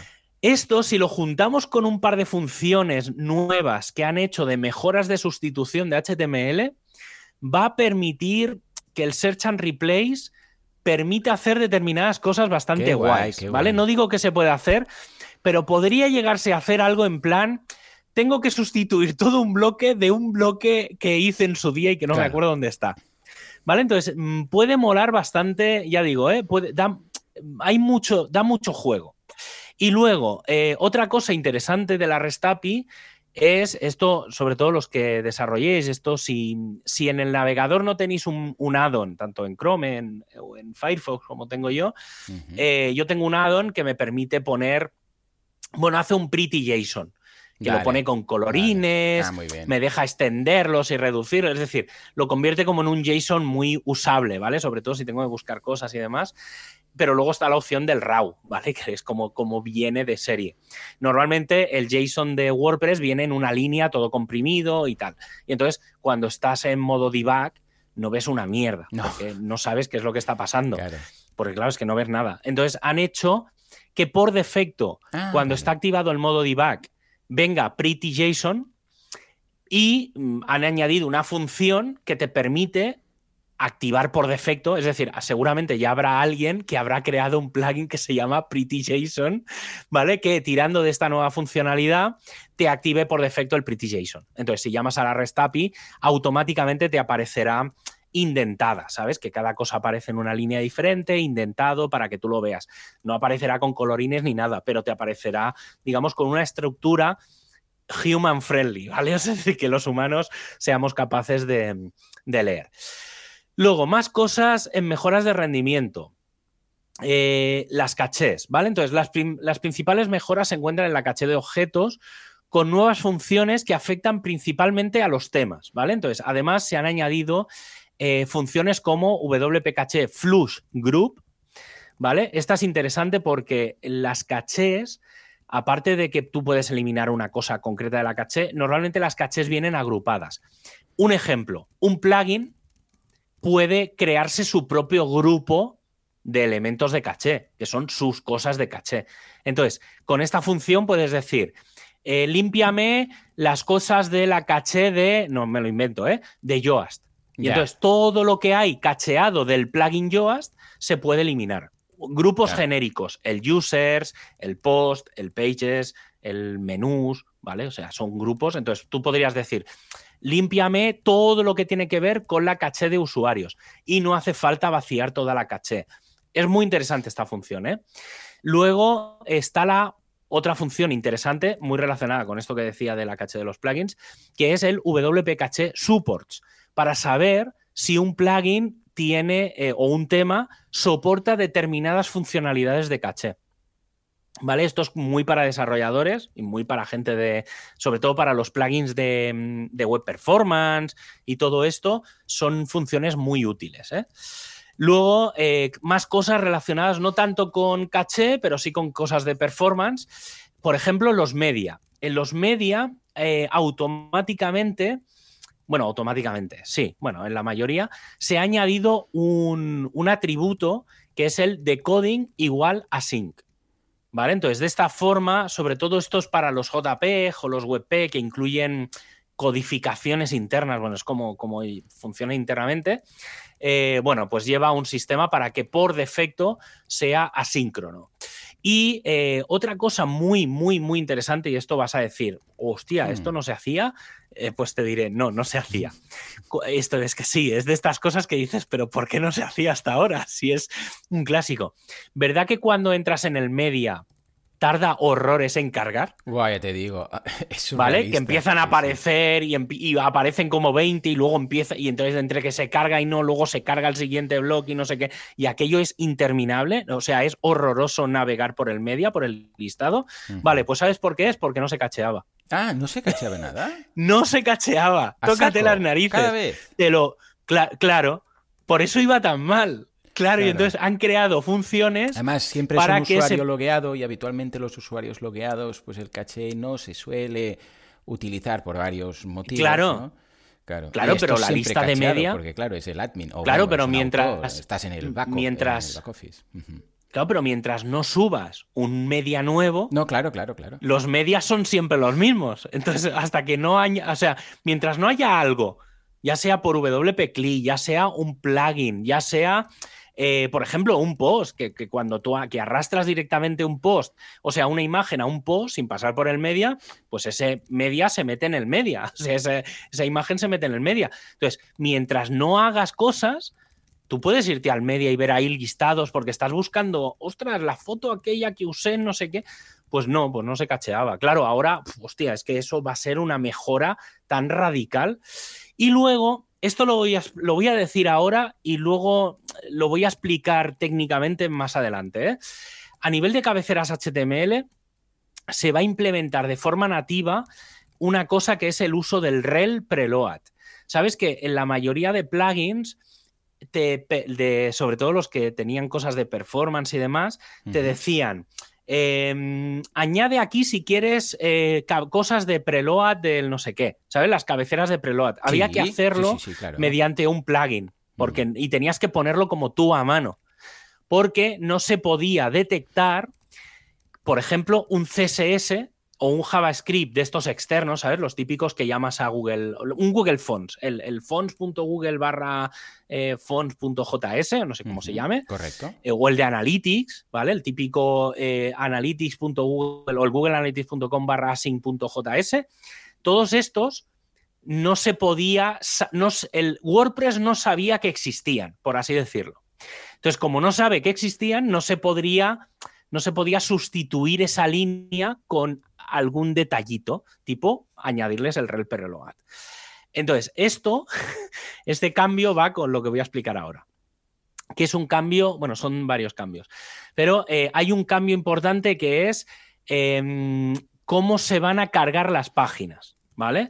Eh, y en este sentido es cómo funciona el cambio en eh, el comportamiento de las cachés, porque van a poder inyectar eh, cabeceras en la precarga o mejoras en las redirecciones con los códigos, los típicos 300 y 400. Entonces, explico un poco cómo va. Actualmente las cabeceras se envían justo antes de leer dos cosas. Los datos de la URL, es decir, si tú a una URL le pasas un parámetro o la consulta principal de la página, ¿vale? El WP query principal del contenido. Entonces, esto para un post da un poco igual. Pero si tienes un custom post type, ya no da tan igual. ¿Vale? Entonces, hasta ahora era eso. es decir, tú devolvías las cabeceras, una redirección, un header de no sé qué, un header caché, y luego le procesabas la URL y procesabas el contenido de lo que estabas de, la, página. Ahora ha cambiado y ahora la, el procesamiento de los headers se hace después de la consulta principal. Vale. ¿Esto qué implica? Cosas que yo me, mm, se, me han se me vinieron a la cabeza en el momento en el que lo leí, porque es algo que yo en su día tuve que hacer. Y esto yo, por ejemplo, por SEO lo he explicado en muchas charlas. Cuando hacía charlas de SEO yo siempre decía, imagínate que em, mira, y voy a poner un ejemplo de WordPress, ¿vale? Que también lo he explicado muchas veces. Imagínate que tú haces una búsqueda con el, eh, con el buscador nativo de WordPress, ¿vale? El típico de el parámetro S igual a Javier, ¿vale? ¿Qué pasa? Que pueden pasar varias cosas. Que haya cero resultados, que haya uno o dos resultados o que haya mil resultados. ¿Vale? Entonces, yo, por ejemplo, te diría, si hay cero resultados, hay que devolver un error 404, porque obviamente esa página no existe. Vale. Si hay mil resultados, pues es una página más. La... Otra cosa es que decidas indexarla o no, pero eso son cosas, pero de forma nativa, esa página se podría indexar porque tiene sentido que la búsqueda o un tag, que es Javier, tiene mil resultados, pues vale, tienes un listado de mil contenidos. ¿Qué pasa si tengo uno o dos resultados? que podría llegar a generar contenidos duplicados, puede ser una página de baja calidad, no sé, llámalo como quieras. Claro, en ese caso no puedes hacer nada con WordPress, con el nativo, hasta ahora. Claro, porque mm, o una de dos, o bloqueas todas las páginas de resultados de búsqueda con un no index, o te devuelve un error 400. Entonces, estás en un, en un limbo. Entonces, podría hacerse un, el, un algo un plugin probablemente que lo que diga es, o una pequeña función, en realidad ahora con un hook se podría hacer, un pequeño snippet, que diga, si al hacer una búsqueda, o sea, si es un e-search, y la cantidad de resultados de búsqueda es menor de 3, méteme una cabecera no index. Vale. Entonces, como ahora las cabeceras se procesan, tanto las de HTTP como las de los headers del, del header, del WP head, se procesan a posteriori, puedes devolvérselo ahí. Claro. Cosa que antes no podías. ¿eh? Eh, Os pongo un ejemplo, ya digo, ¿eh? creo que es un ejemplo, no sé si es muy, muy interesante, pero yo desde el punto de vista de SEO he tenido que programar y hacer la NASA de no tener que hacer la consulta previamente, buscar cuántos resultados iba a haber. Entonces, eh, claro, y todo eso en el head previo a, a ejecutarse. Sí, sí, casi. sí. ¿Vale? Entonces, claro, esto es un cambio muy tocho porque cambia en todo WordPress. O sea, esto es un- una funcionalidad que cambia absolutamente en todo WordPress. Si tenéis plugins tipo el redirection, ¿vale? O sea, pongo ese como que es como un, un poco el ejemplo más claro, pero plugins que afectan a redirecciones, a cosas de SEO, etc. eh, mirad muy bien la compatibilidad con WordPress 6.1, porque todos estos plugins se van a ver afectados porque son los típicos que devuelven cabeceras y hacen cosas. ¿Vale? Entonces, mm, estad un poco atentos. Más cosas. A ver, en referencia al editor, más novedades. Em, cosas de accesibilidad. Hay muchas, muchas mejoras en general de accesibilidad en WordPress 6.1, cosa que me alegra mm, mogollón. O sea, me alegra mucho. Entonces, eh, una cosa que me parece muy básica y muy interesante, y es todos los bloques de, o sea, a ver, todos los códigos HTML de bloques, a ver, va a ser difícil porque a ver, a ver, bloques llegaremos lo voy a usar muchas veces. Voy a plantear otra forma. Imaginaos que tenéis un, eh, una etiqueta HTML de tipo eh, main Vale. o de tipo nav, ¿vale? Que es la de navegación, o de tipo asite, ¿vale? Estas, estas etiquetas HTML en general son un bloque dentro de los bloques de WordPress, ¿vale? Porque el navigation, digamos, es, una, es un bloque de navegación y utiliza por defecto el HTML nav, ¿vale? Que para eso está.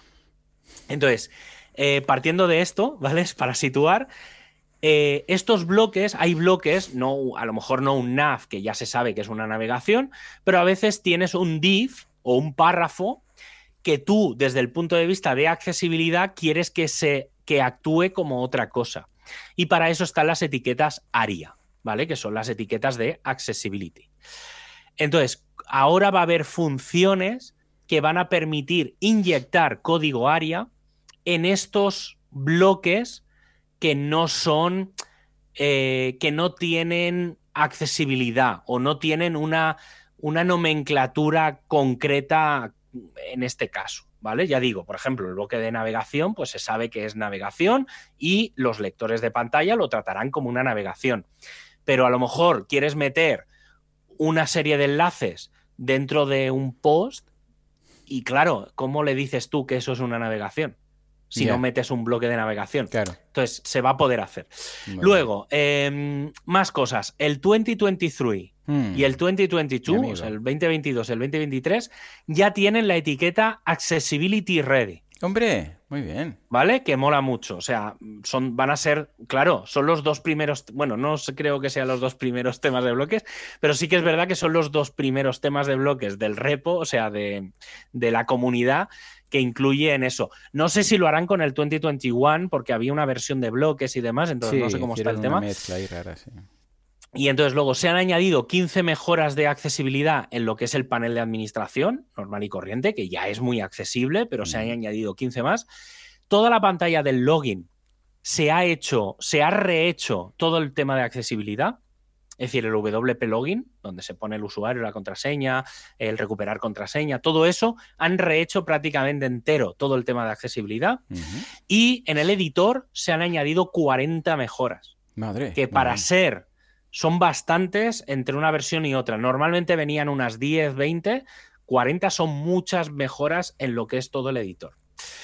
Y algo que ha evolucionado desde WordPress 6.0 es la posibilidad de que al comentar un tipo de contenido nuevo, por defecto, o sea, al, al comentar, al crear un tipo de contenido nuevo, por defecto, en vez de que aparezca una página en blanco, se puede incluir un patrón por defecto. Eh, Mm. Me explico. Ah, vale. Esto va bien. ¿Vale? Entonces, por ejemplo, tú tienes un contenido de tipo coche, o por ejemplo, los tuyos de cursos, ¿vale? Sí, o el podcast, lo que sea, sí, sí. O un podcast, sí. ¿Vale? Entonces, eh, mira, me voy a ir con el, con el de cursos, que seguramente te va a cuadrar. Entonces, tú normalmente en unos cursos, seguramente pues tienes el título, tienes una primera, una primera frase de entradilla, luego metes el table of contents, luego tienes una serie de dos o tres párrafos, luego metes el bloque de lo que es el lo que está bloqueado, digamos, lo que está eh, no visible, restringido. Efectivamente, y luego tienes un par de párrafos eh, al final y luego a lo mejor tienes un pie que se un bloque reutilizable y yo qué sé. Claro, todo eso, imagínate si ya lo tienes con Loren Ipsums. Claro. Con un, o sea, tienes título que pone Lorem Ipsum, un párrafo de Lorem Ipsum, luego el Table of Contents, y luego otro Lorem Ipsum de párrafo con una foto al lado que puede ser un placeholder, luego el vídeo con un vídeo de Lorem Ipsum, un, vídeo Ipsum, y luego, claro, si tú dices. práctico. Imagínate, alguien que hace recetas, lo mismo. La intro, la imagen, claro, le das a crear nuevo. Claro, le das a crear nuevo y te aparece todo eso lleno de Loren Ipsums con las fotos, donde va la foto, te sale el cuadradito con la raya y solo tienes que sustituir en vez de estar pensando, ay, me he dejado la lista de contenidos y el vídeo y no sé qué. Obviamente luego eso lo puedes No sé qué, sí. Claro, y luego obviamente eso es un no es un bloque reutilizable o una cosa que modifiques y se fastidien todo, no, no. Eso lo plantas ahí y luego tú haces lo que te dé absolutamente la gana. Borras, añades, lo que sea, pero ya tienes como todo un patrón que vendría a ser el concepto de patrón de página, que no está todavía definido, pero es una de las cosas que mm, acabaré viniendo. ¿Vale? Esto es un poco como una especie de plantilla base. Sí, sí, es lo que hacemos que ahora hacemos con el duplicar post. Sí, sí, en el fondo Duplicas es post y luego modificas cosas. Te dejas siempre alguna y la lías, ¿vale? Porque siempre, ay, La, meta description, ay, no sé qué, que me he dejado esto, y te avisan, eh, que se te ha colado el excerpt de, ayer. Ay, perdona, lo arreglas, ¿no? Pero es algo parecido, es lo mismo. Es decir, hey, tengo que esto y ahora lo modifico y no altera el anterior. Luego, otra cosa, en el bloque de destacado, una de las cosas que se va a permitir eh, correctamente, porque creo que habían cosas, pero no, es el duotono en la imagen de fondo.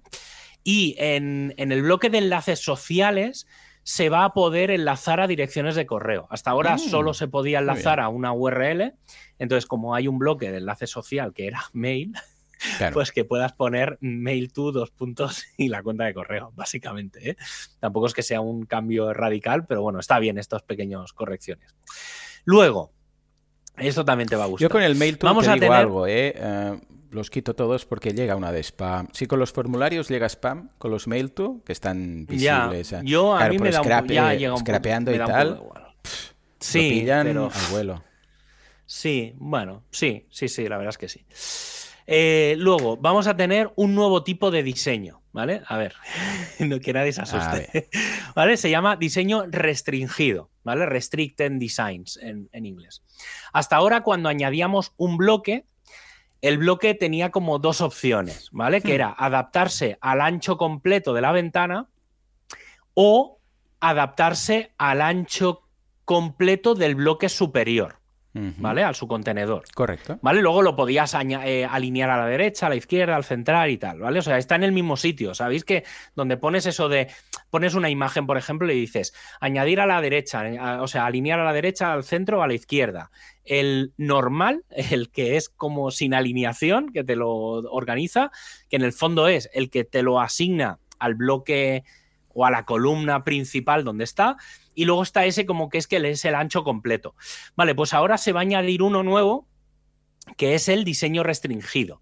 Y a ese le vas a poder poner un ancho en, en, rollo píxeles. Vale. ¿Vale? Es decir, le puedes decir, mira, este, esta foto va a medir 500 píxeles. Entonces da igual que esté el contenedor ancho, el contenedor estrecho, que me lo alineas a la izquierda, a la derecha, donde quieras esta foto está con diseño fijo y, el diseño es fijo y es fijo, ¿vale? Entonces, tiene cierto sentido también, porque es verdad que a veces tenías como la foto centrada, grande, que se veía y decías, ah, esto me mola, voy a alinearla a la derecha, ¡bum! y te cambiaba el tamaño y decías, pero, pero, ¿qué ha pasado aquí? ¿Vale? Entonces está bien, porque de esa forma independientemente de móvil, de escritorio, de tablet, tal, pues e, esa imagen que siempre quieres que mida eso, como estará como en un contenedor que tiene ese diseño fijo, no cambiará. ¿Vale? Está bien, es una cosa interesante. Y aprovechando esto, eh, se ha creado una, un hook, no sé si es un hook o una función, eh, que se llama Disable Layout Styles, para que en los temas puedas eliminar toda la funcionalidad de layout que viene por defecto con, con WordPress, ¿vale? Más cosas. Una curiosidad es que, y que también es una mejora, a partir de ahora, y esto me encanta porque me peleo mucho y ahora que me he estado cambiando de ordenador y haciendo cosas y tal, eh, me ha tocado mucho las narices, eh, es que tú cuando entras dentro del editor la primera vez, Hmm. Eh, la barra lateral no te aparece, la cabecera no sé qué, y entonces te sale el, el, wizard ese de siguiente, sí, ¿vale? Entonces te lo, tú te acabas dejando todo lo típico de me voy a quitar estos bloques que no los uso, y entonces te vas al otro ordenador o al tablet y vuelve Y te, y te vuelve a empezar. ¿vale? Y dices, pero, pero, pero, esta mierda. ya he dicho que sí, ya he dicho que esto fuera, que sí, que no quiero el pues full content, no sé qué, el modo sin distracción, ya. Venga, Efectivamente. Vale, pues eh, todo eso se va a guardar en la base de datos a partir de ahora.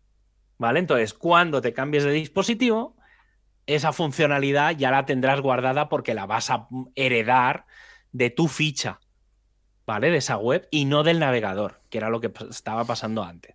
Digamos, antes se guardaban una cookie, ahora se va a guardar en la base de datos. Técnicamente va a ser eso, ¿eh?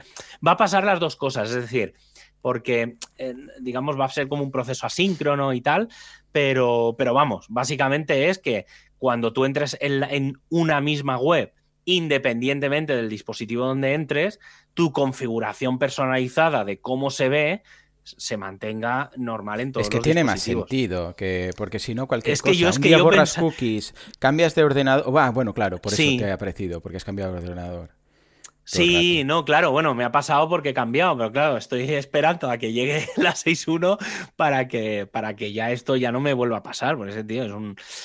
Luego, más cosas. Otra cosa que te gustará. Eh, los creadores de formularios.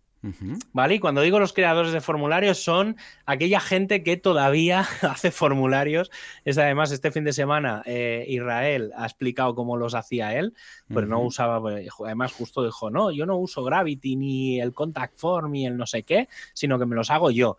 Y pensé, pues esto nuevo va a ser para ti.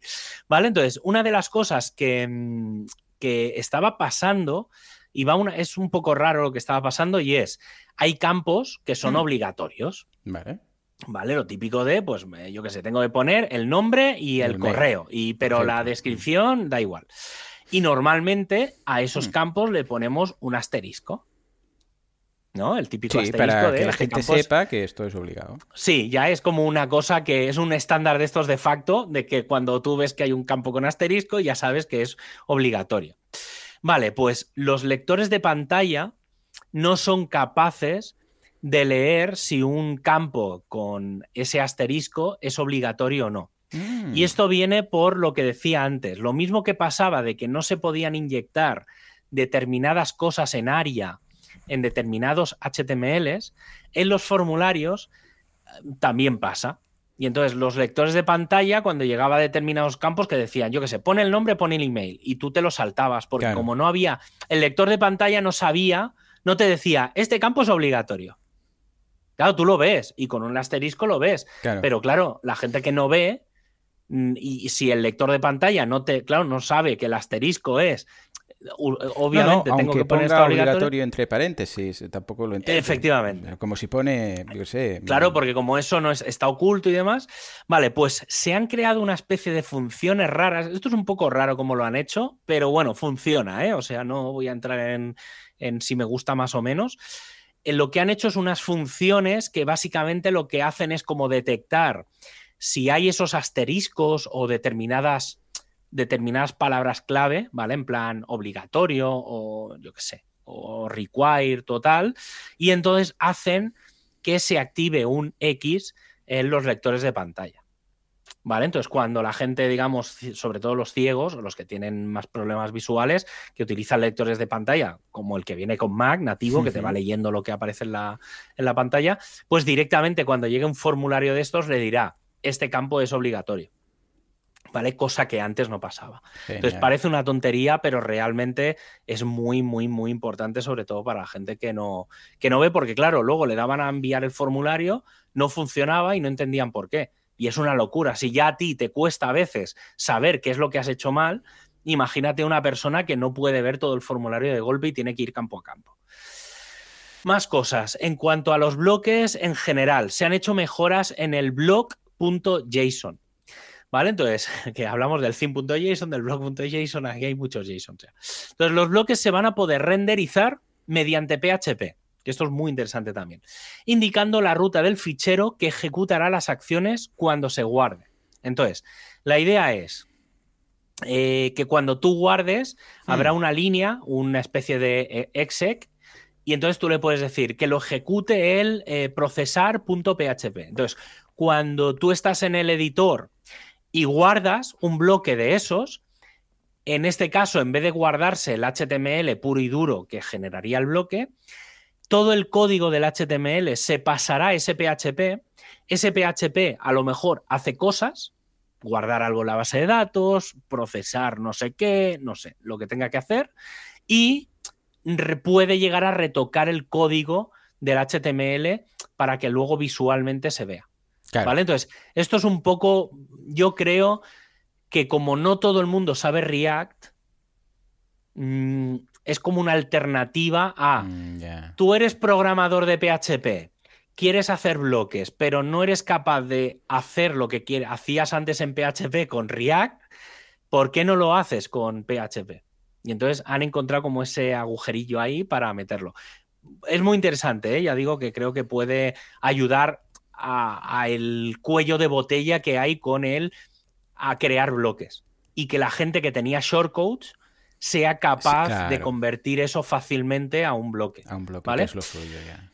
Claro, por otro lado, los scripts de los bloques se han separado, ¿vale? Es decir, hasta ahora el JS, el JavaScript de un bloque, eh, incluye absolutamente todo. Es decir, hay un bloque para el editar, o sea, el, digamos, hay, un hay funciones para editar, funciones para visualizar y funciones del frontal. ¿vale?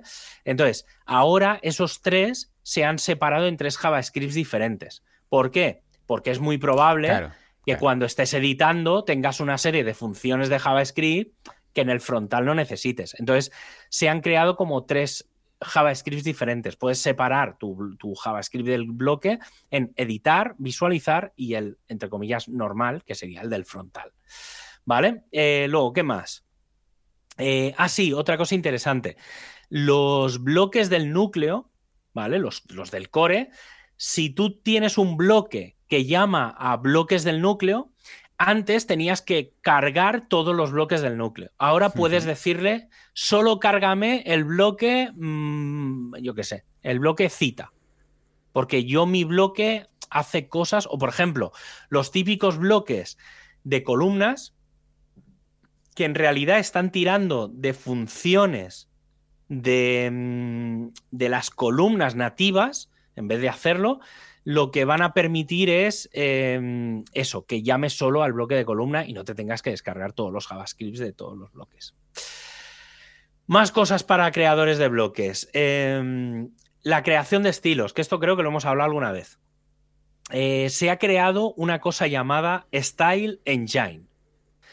¿Vale? Entonces, los agentes que son, van a ser los agentes responsables de centralizar la generación y el render consistente de los estilos de bloques, tanto en el servidor como en el cliente. ¿Vale? Entonces, básicamente, este Style Engine, ¿qué es lo que hace?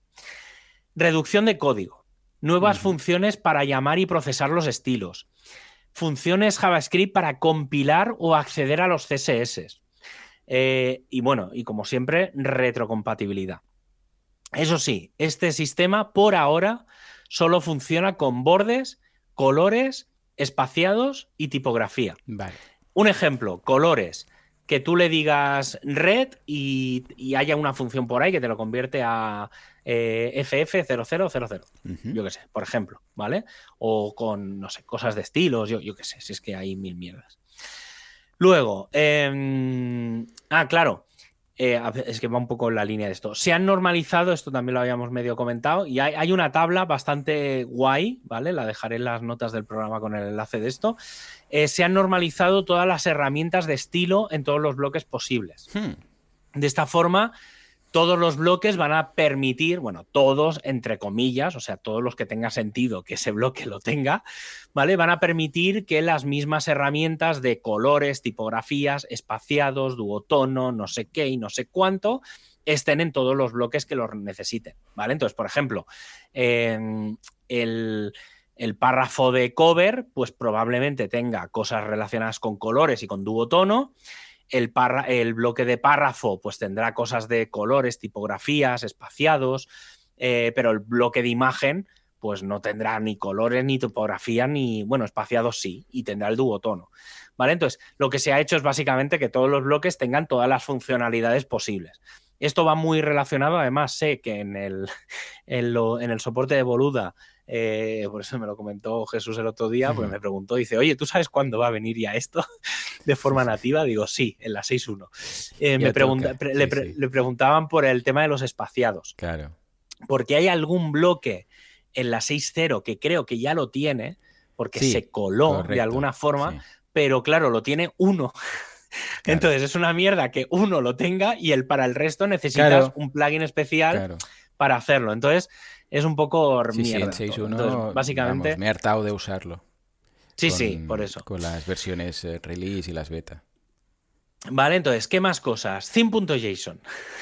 Venga, ¿vale? Que es un poco ya, ya, eh, creo que ya estamos acabando, ¿eh? A ver, a ver. ya he dicho que hay un poco denso todo. Vale, entonces, a ver, que me pierdo. Em, a ver, a ver, a ver, que me he perdido, que he movido la, ventana. Ah, sí, aquí.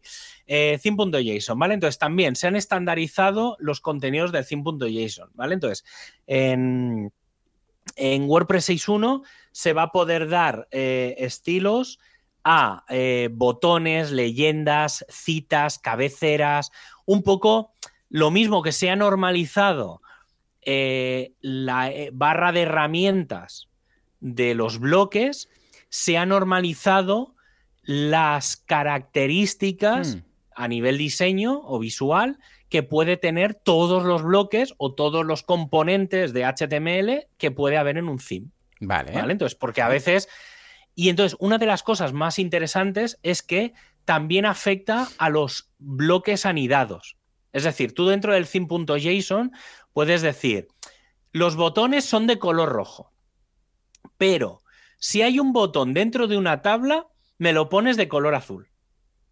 Eso se puede hacer. ¿vale? Entonces tendrías como un botón anidado dentro de un bloque que es el bloque tabla. Entonces, todo eso se ha normalizado para que todos permitan todas las opciones, ¿vale? Entonces, otra cosa que también se ha normalizado en el theme.json es eh, los estados interactivos, que son el active, el focus o el hover, ¿vale? Eh, ejemplo, cuando pasas el ratón por encima de un botón que cambia de color, de rojo a verde, ¿vale? Pues eso es un hover, pues todo eso también se va a poder gestionar desde el theme.json. ¿vale? Entonces, prácticamente creo, queda alguna cosa, mm, pero ya es como muy rara. Prácticamente todo ya se puede diseñar desde el theme.json, ¿vale? Que es también un grandísimo, grandísimo paso. Vale, entonces, eh, también cosas que estuvimos hablando hace un par de semanas, justo cuando hablamos del 2023, y me preguntaste, pero claro, si yo quiero cambiar una cosa del 2023, ¿cómo lo hago? Claro. Vale, pues se han creado todas las funciones necesarias para modificar desde el exterior eh, contenidos del theme.json. Bien. Vale, entonces en este caso hay varios hooks que permiten a datos por defecto pues del bloque de temas incluso del usuario. ¿vale? Es decir, se han creado como hooks que afectan a todo lo que tiene que ver con los contenidos de bloques, de tal, ¿vale? Y de los temas y demás. Todo lo que afecta, digamos, al theme.json, ¿vale? Porque eh, cada usuario puedes darle permisos eh, por ejemplo, un administrador que puede hacer determinadas cosas y un usuario final que puede hacer otras, ¿vale? Entonces, todas esas funciones se van a poder. por cierto, ahora que comentas esto, si alguien quiere modificar ah, un estilo a través del back office, como he estado haciendo yo estos días, ah, me temo, a ver si me lo puedes confirmar, pero creo que es lo que era. Pero imagínate, pillas pues el 2023, colocas el, pitch este, que es así como como blanco, en blanco y negro y tal, y empiezo a modificar. Esto lo quito, esto lo cambio, esto no sé qué. Todo esto queda como en el personalizador. Antes teníamos el CSS ahí inline, ¿no? Sí. Vale, vale. Queda inline. Eh, creo... me fastidia un poquito que quede inline. Creo que no. Creo que no, porque con estas funciones nuevas se va a poder... Es que, es que es un poco complejo. porque el theme.json es que claro, hay el theme.json en el fondo lo que hace es generar los CSS. ¿Vale? Entonces, hay como, veo aquí style, veo un montón de style metido en el. Vale, eso es otra cosa. Eso es otra cosa que vendrá. Em, no sé si lo tengo por aquí, pero no sé si lo comento. En el head. Pero eso está a tope esto de inline, de, estilos por todos sí, lados. Sí, Esto debe ser lo que he hecho. Eso, se, eso se va a corregir. Ah, Eso se va a corregir. Porque em, una de las cosas que se ha añadido, claro, tú el problema es que tú ahora estás viendo todos los cambios de todos los bloques, se usen o no. Mm. ¿Vale? Entonces, una de las mejoras que había, que no sé si está en la lista. es que pensaba que cuando modificaba algo ahí, lo estaba, lo, cambiaba en el JSON. Pero ya veo que no lo cambiaba en el JSON. Mm, ah, creo que no. Es que es un poco raro, porque el, el, JSON en el fondo lo que hace es generar o crear el style.css. Claro, claro. Entonces, lo que se está haciendo con estas funciones es precisamente eso. Hmm. Es encolar en ficheros CSS para que no estén en el nativo. Pero ahora está en el inline, ¿eh? Yo aquí veo un montón. Claro, porque cuando tú cambias, claro, es que aquí hay una diferencia que es cuando tú modificas algo a nivel particular de un bloque o cuando lo quieres cambiar a nivel global del tema. Vale.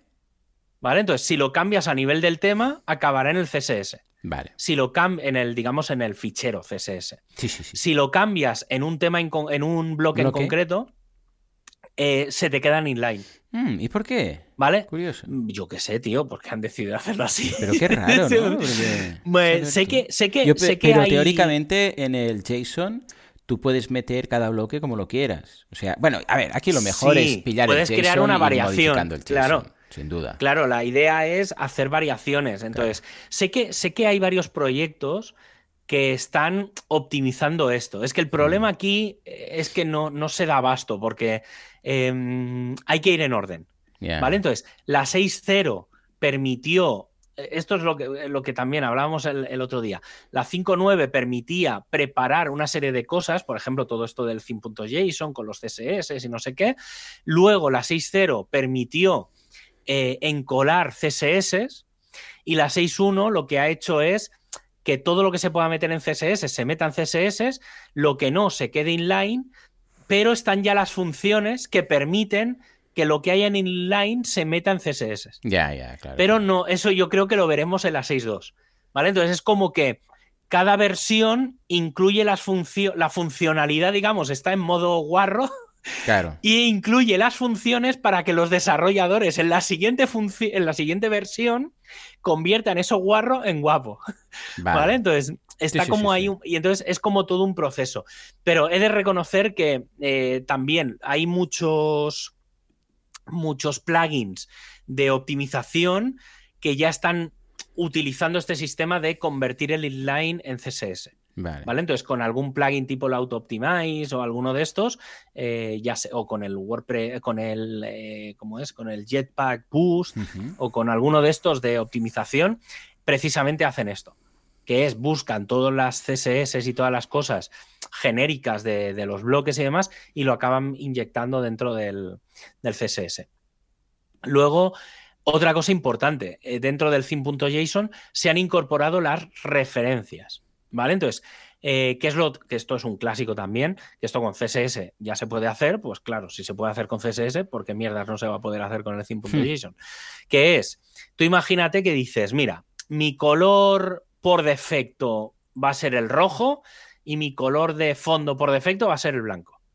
Pues voy a hacer que eh, el, el borde de un botón utilice el color primario, el del por defecto, y el color del botón sea el color secundario. Entonces, por ejemplo, si era rojo y blanco, pues el borde va a ser rojo y el color del botón va a ser blanco.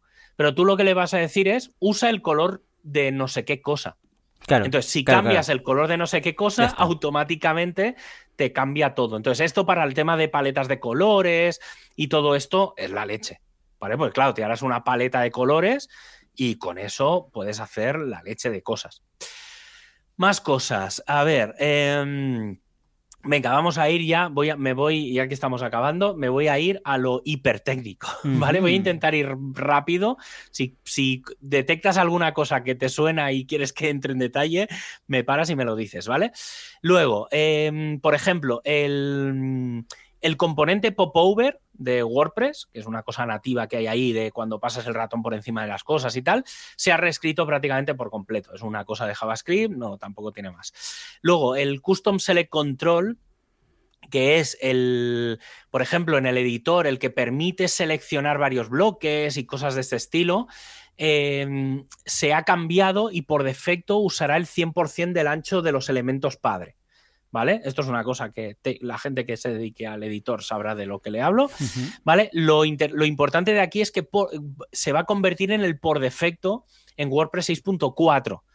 Estamos, todavía no salió la 6.1 y ya estoy explicando cosas de la 6.4. Esto es lo que te estaba diciendo antes de en la 6 no sé qué se prepara lo del no sé cuánto. Pues bueno, pues aquí ya se están preparando cosas que van a ser lo de lo, lo normal en, dentro de tres o cuatro versiones.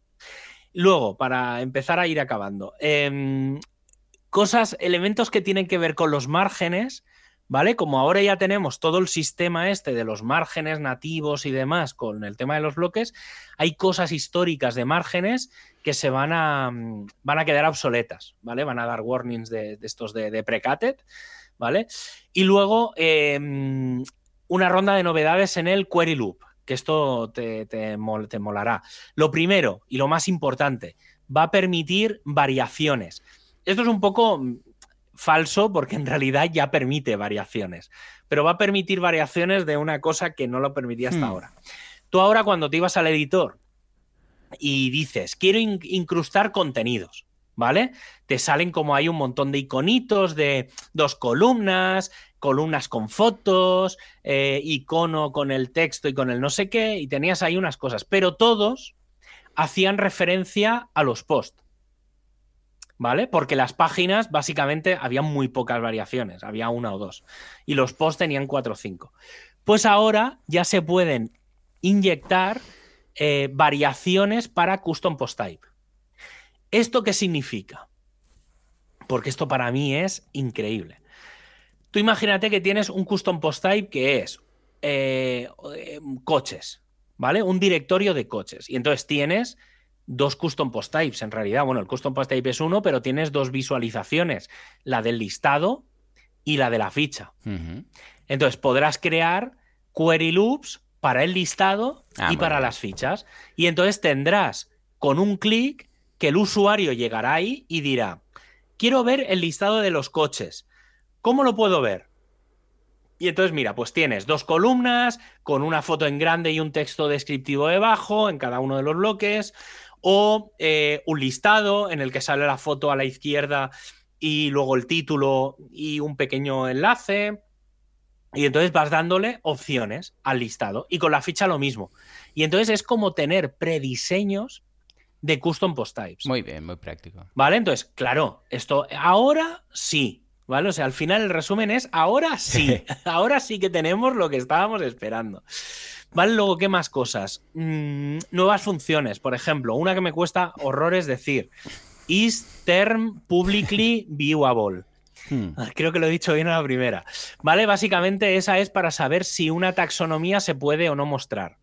Luego la función did filter, que devuelve cuántas veces se, se aplican filtros dentro de una, un, filtro que hayas aplicado tú. ¿Vale? Es decir, tú cuando ejecutas un add filter o un no sé qué, puedes ver, eh, bueno, no, esta en general es al revés.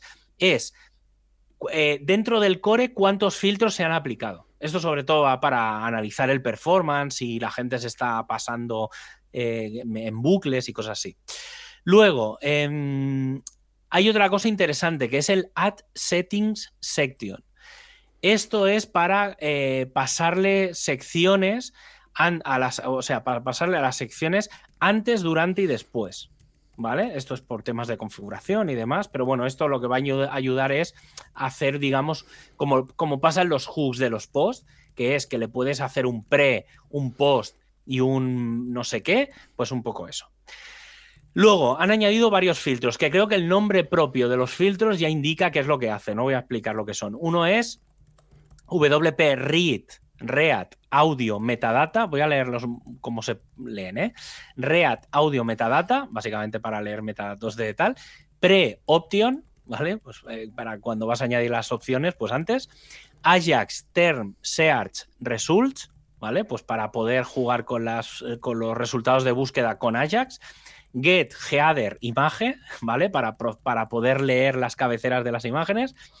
Y aquí ya voy a leer, es WP list table class name, eh, los password HTML link, que ese es para poder retocar la URL del password, eh, y, dos que son muy largos, que es eh, WP send new user notification to admin y WP send new user notification to user. no sé, son funciones que hay ahí, las buscáis y ya está. a los listados de usuarios, como pueden ser las funciones de WP list authors o WP list users, se les van a poder pasar filtros, ¿vale? Esto es lo que he comentado hace en, la REST API. De esta forma, le puedes decir, cuando me traigas un listado eh, de autores, no me traigas toda la ficha del autor, sino que yo solo necesito el ID, el nombre y el email. Pues le digo, mira, WP List Authors, eh, pásame los parámetros ID, name y email. ¿Vale? Entonces no hace falta que me traigas toda la ficha de la base de datos.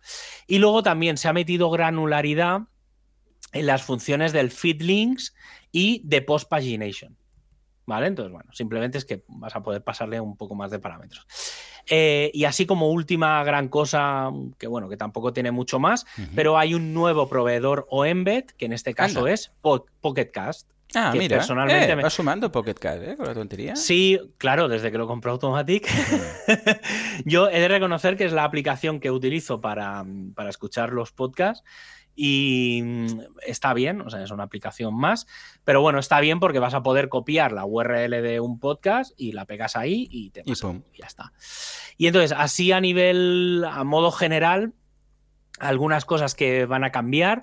Por ejemplo, los superadministradores, que son los admins de las redes, de las networks o del multisite, van a poder crear applications passwords en cualquiera de los sitios. Ah, muy bien. Em, otra cosa que ya, ya hablamos en su día, no voy a entrar más, que es que los patrones van a tener una nueva categoría que es pies de página, muy también relacionado con lo que comentaba antes de meter cabeceras, pies en los, en los temas y demás. Luego se han actualizado librerías externas tipo PHP Mailer, jQuery, Moment, Sodium, ¿vale? Pues cosas genéricas de ir haciendo. Y eh, se ha dado permiso a los CSS para poder utilizar, esto, esto mola porque si ya lo hacéis, las funciones min, max, min, max o clamp de las funciones CSS, o sea que si queréis hacer un min, no sé qué, o max, no sé qué. Y otra cosa que se ha corregido, porque esto ya estaba, pero, pero bueno, se ha hecho un par de detalles, eh, las imágenes tienen sus cabeceras EXIF, que son las, los datos que vienen, por ejemplo, de la cámara, de la geolocalización y demás. Y una de las cosas que se ha mejorado, que estaba dando bastante por saco, era la rotación, que a veces subías una foto al media y te aparecía la foto sin rotar. ¿Vale? O te aparecía algunas veces sí, otras no, dependía de las cámaras, no sé. Y entonces han corregido eso para el tema de que cuando subas la foto, pues ya te aparezca rotada como tiene que aparecer pues en, la, en, la, en el medio. ¿Vale? Y hay de decir que todo esto que llevamos hablando, yo no sé cuánto, pero debemos llevar bastante el programa largo, es solo una parte de lo que va a venir con WordPress 6.1. Ya digo, ¿eh? que todavía quedan cosas por llegar, que iremos comentando en las próximas yo creo que tres, cuatro semanas. Normalmente la última semana no habrá mucho que decir, pues ya estará todo el pescado vendido, pero, pero bueno, en principio ya está. No sé si te quieres comentar alguna cosa más. No, no, que me encanta. Yo he estado probando todo lo que comentabas en las versiones beta y en la release y vamos, ya con ganas de, poder, porque claro, en todas las webs que lo he instalado ha sido con el plugin de WordPress beta y, claro, ya con ganas que, que, la publiquen y poder quitar ya el, plugin. Bueno, que supongo lo, puedes quitar. lo puedes quitar, ¿eh? o sea, en el momento en el que lo pones, sí, el otro día yo hice lo mismo, porque dije, mm. uff, me da mucho palo, eh, tanto por WP como por FTP, no sé qué, y pues cogí, instalé el plugin, le puse que me instalase la release candidate, y luego ya quité. el, el relevo. Claro, y una vez tienes. Una vez tienes la release candidate, automáticamente la siguiente release candidate tiene el auto, el auto pues o sea que, ya pues está. Mira, lo iré preparando poco a poco. Pues mientras os ponéis todos a probar en vuestros entornos de desarrollo ese WordPress 6.1 versión candidata, nosotros vamos a seguir revisando todo lo que se lance y queda sobre WordPress 6.1 versión final, que os iremos contando, pues eso, en los próximos episodios, que podréis escuchar en vuestro reproductor de podcast favorito, tanto en Apple Podcast, Spotify, Google Podcast, Pocket Cast o la aplicación que uséis. Y si no, pues desde wordpressradio.es. Un abrazo a todos y hasta el próximo programa. Adiós.